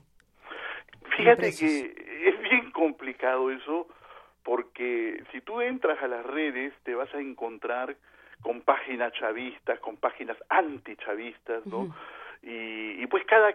Y es un golpeteo constante, pero a ver, Vámonos a información más o menos seria, consolidada. Yo recomendaría directamente visitar la página del Comando Sur de los Estados Unidos con sede en Miami. ¿Por qué? Porque ahí están los nuevos lineamientos estratégicos de lo que podríamos llamar la observación e intervención militar de los Estados Unidos en la región. Y eso hay que tenerlo claro, no solamente por Venezuela, sino por cualquier situación de crisis que se pueda dar en cualquier país latinoamericano. Entonces la página esa es importante, revisarla, estudiarla. De hecho, de hecho, doy aquí una pista que, que, fue señalada por, eh, estaba pasando inadvertida por, que fue señalada por este el politólogo Tilio Borón, es que, el, la vice, la, la vicecomandante, digámoslo así, de civil, civil del Comando Sur, es una ex embajadora de origen colombiano. Eh, una, una doctora que estuvo en Paraguay y estuvo en Brasil de embajadora de los Estados Unidos justo cuando se dieron los golpes de Estado parlamentarios. ¿no? Ese, es un indicador de, por dónde va el Comando Sur. Entonces hay que, hay que revisar esa hay que revisar este, esa página web del Comando Sur. Y la otra página web que yo recomiendo, que es un poco, digamos, más académica, pero donde se dan discusiones de diverso tipo, yo diría que son dos. Una es la de la CLACSO, Consejo Latinoamericano de Ciencias Sociales, con sede en Buenos Aires, y la otra es el, perdón, es este la revista Nueva Sociedad de la socialdemocracia, ¿no? Que tiene una posición más crítica con el chavismo, ¿no? Claxo es un poco más este más crítica con la oposición yo creo que esas son esas son las fuentes principales porque después nos encontramos pues con con la, eh, la información pues este cotidiana de las de las webs que, están también en una guerra de, eh, en una guerra informativa no yo particularmente veo a veces Telesur a veces no. Creo que Telesur lo que busca es poner la, el punto de vista el punto de vista de quienes pues este defienden el proceso venezolano, ¿no? Y tiene una posición crítica frente a la oposición. Entonces, eh, haciendo esta tingencia, creo que es otra fuente también importante, ¿no? Y bueno, el, si alguien quiere una información sobre la oposición, ellos tienen también su página web, ahí están sus documentos básicos, ¿no? Y el, la, toda la estrategia del golpe blando, ¿no? Es un instituto que se llama Instituto Albert Einstein, también página web, donde Jane, el, politólogo norteamericano, tiene ahí su sección y ahí están los formatos y están los documentos que se pueden bajar de lo que es el golpe blando. ¿no? Yo creo que son con estos elementos y con un razonamiento crítico podemos eh, situar bien la crisis venezolana, que inevitablemente su resultado va a influir en México en los procesos electorales que se vienen o incluso en el diseño de alguna de sus políticas, no principalmente las políticas energéticas. Pues tendremos que estar muy atentos, Eduardo Bueno León. Muchísimas gracias por estas recomendaciones y por esta otra visión del conflicto. Te mandamos un gran abrazo. Pues un fuerte abrazo y muchas gracias. ¿eh? Mil gracias. Hasta luego.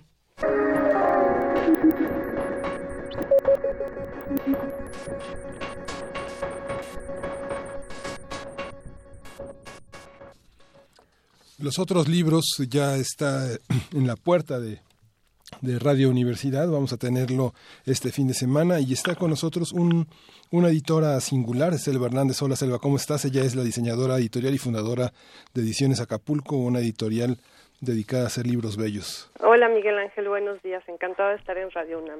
¿Cuál es la dificultad que enfrenta una editorial que hace libros irrepetibles? La reedición es uno de los grandes desafíos de los editores independientes y cuando la belleza está eh, emparentada con ese proceso, es difícil reeditar libros que en general son costosos y repetibles por su parte artesanal, como muchos de los que han hecho en ediciones Acapulco. Bueno, sí, nosotros tenemos como principio hacer solo primeras ediciones porque efectivamente es tan difícil hacer un un tiraje, una edición bonita que preferimos más y tan caro porque son, los libros hacer libros es muy caro, pues preferimos hacer una novedad a hacer reediciones. Entonces, además, pues los libros así adquieren un valor único. Digo, la verdad es que siempre es difícil, como para todas las editoriales independientes, no solo la nuestra, agotar las ediciones. Entonces, pues sí, hacer solo primeras ediciones lo vuelve un, pues un objeto atesorable, una oportunidad única y bueno, pues lo bueno es que se agotan.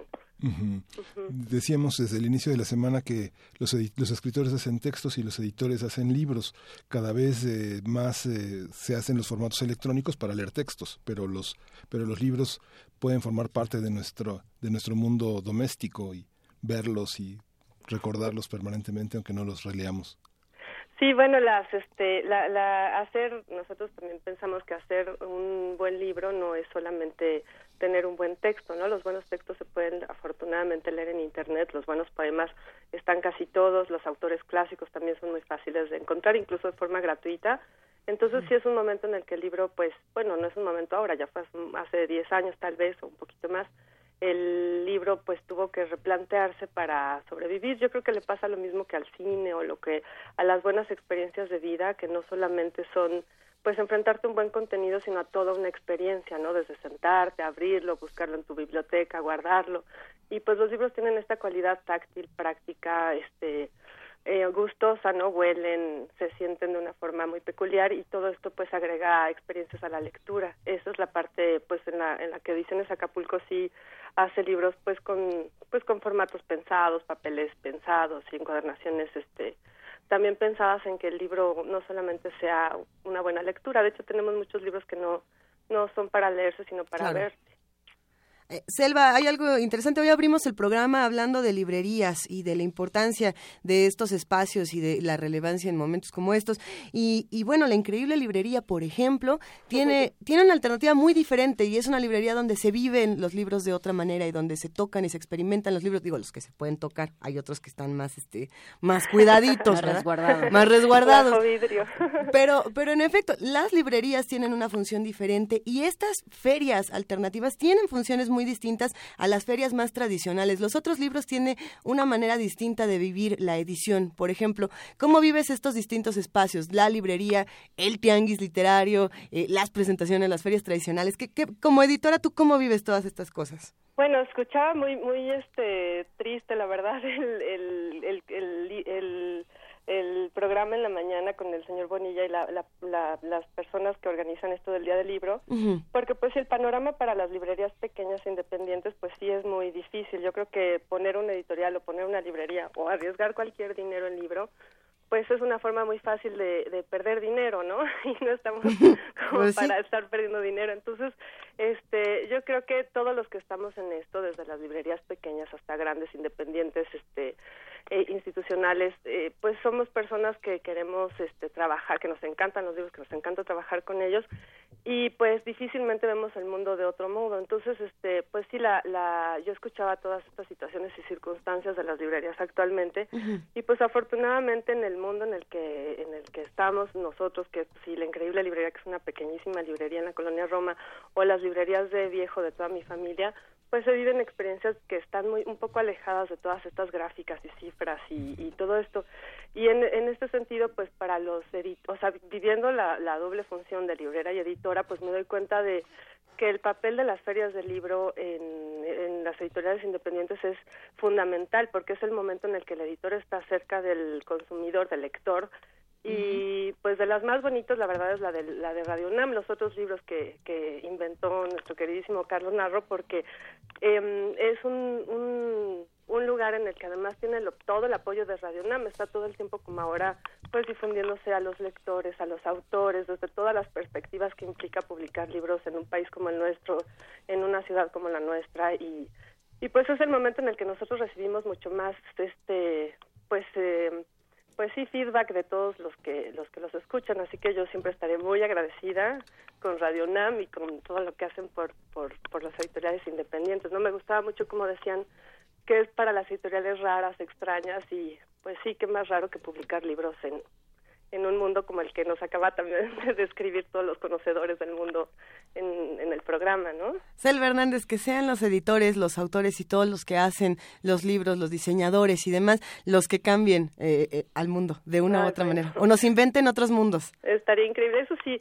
la vez en el momento en el que nos acercamos a un libro, nuestro mundo está cambiando, ¿no? De muchas formas. Entonces sí, este, los invito a todos a que vengan a ver la feria y que compren nuestros libros, porque pues sí, los editores vivimos de la venta.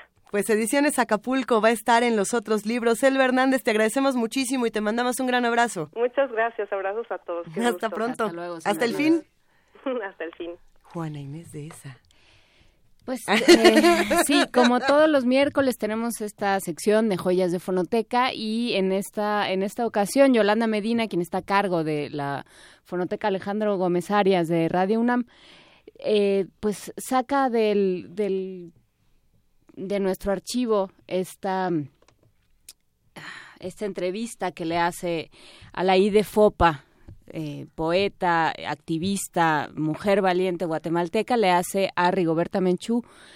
Eh, fue un programa que dejó grabado antes de irse de viaje, de un viaje al que nunca regresó a la IDEFOPA, fue de estas mujeres víctimas de la persecución y de y del terror que, que, se sembró en Guatemala durante tantos años y del que apenas se están recuperando. Y bueno, pues vamos a escuchar esta conversación entre Rigoberta Menchú y Alaí de Fopa. Joyas de nuestra fonoteca. Radio UNAM. Buenos días nuevamente. Soy Yolanda Medina de la Fonoteca de Radio UNAM. Hace 36 años, un poquito más, en diciembre, Alaí de Fopa, previo a viajar a Guatemala, dejó dos programas grabados que fueron transmitidos el 13 y el 20 de diciembre de 1980 de su serie Foro de la Mujer primer programa feminista en la radio mexicana. El primer programa salió al aire el 13 de diciembre y antes de salir al aire el segundo programa, fue secuestrada y desaparecida por el gobierno del dictador Romeo Lucas García. Sus restos nunca fueron hallados. En estos programas entrevistó de manera anónima a Rigoberta Menchú, Guadalupe, y a sus dos hermanas menores. Años después, Rigoberta reconoce que en esta entrevista se llevó a cabo una estrategia para hablar de incorporar experiencias de otros a la suya propia. Algunas fuentes hablan que el 19 de diciembre, otras dicen que el 20 de diciembre fue secuestrada en pleno día junto a su chofer. Esta es la última grabación que tenemos de Alay de Fopa y se transmitió después de desaparecida. Foro de la Mujer. Programa a cargo de Alaide Fopa.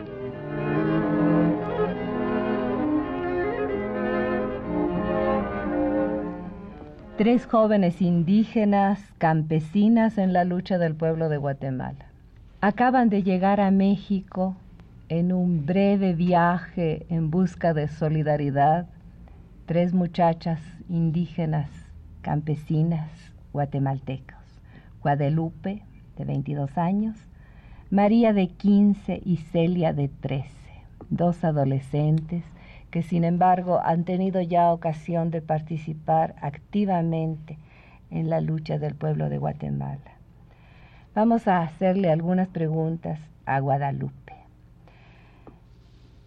que pertenecen, las tres pertenecen al Comité de Unidad Campesina, conocido en Guatemala como el CUC, una de las organizaciones más activas y combativas en el campo y en general dentro de la lucha que se lleva hoy en Guatemala. Guadalupe, eh, ¿qué es lo que las ha llevado a ustedes tan jóvenes a, este compromiso tan importante y a participar particularmente en el CUC? Eh, nos ha llevado el sufrimiento, el dolor que miramos a nuestro pueblo. Principalmente el CUC es un comité de campesinos donde participamos solo la mayor parte indígenas, pero también hay compañeros ladinos pobres. O sea, todos nosotros los pobres participamos en esa organización. ¿Cuándo nació esta organización? Nació del año 1978. ¿Y más o menos cuántos miembros, sabes cuántos miembros agrupa la organización? Eh, el CUC tiene comités local en cacerías, en aldeas, en pueblos, incluso en la ciudad, donde hay gentes que participan eh, pobres en la lucha y quieren superarse en la situación en que vivimos.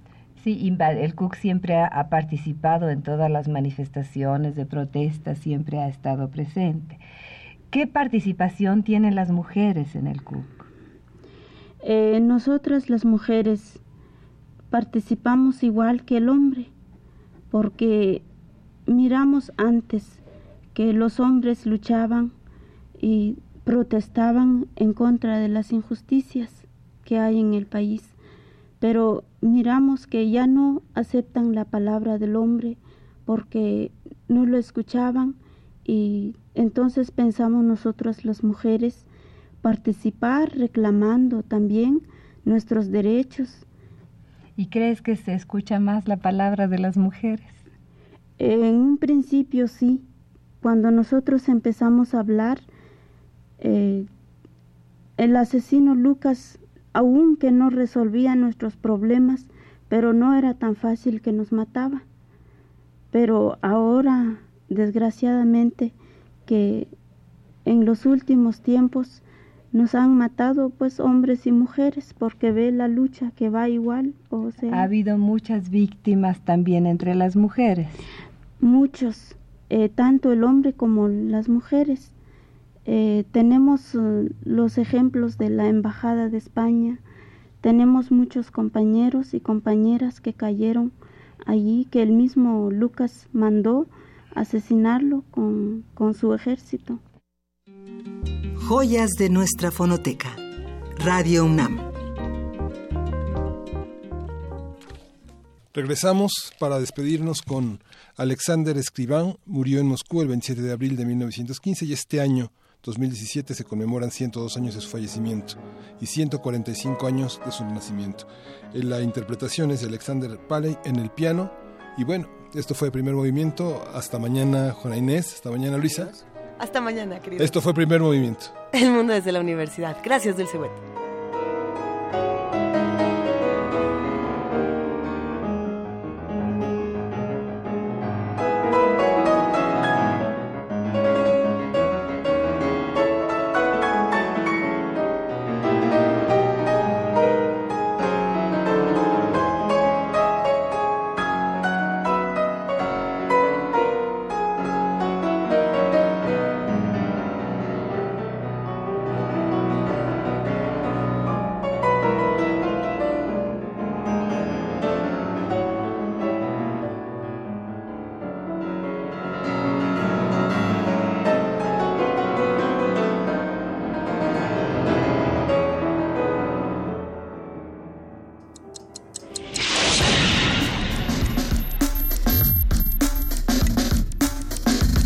UNAM presentó Primer Movimiento. El mundo desde la universidad.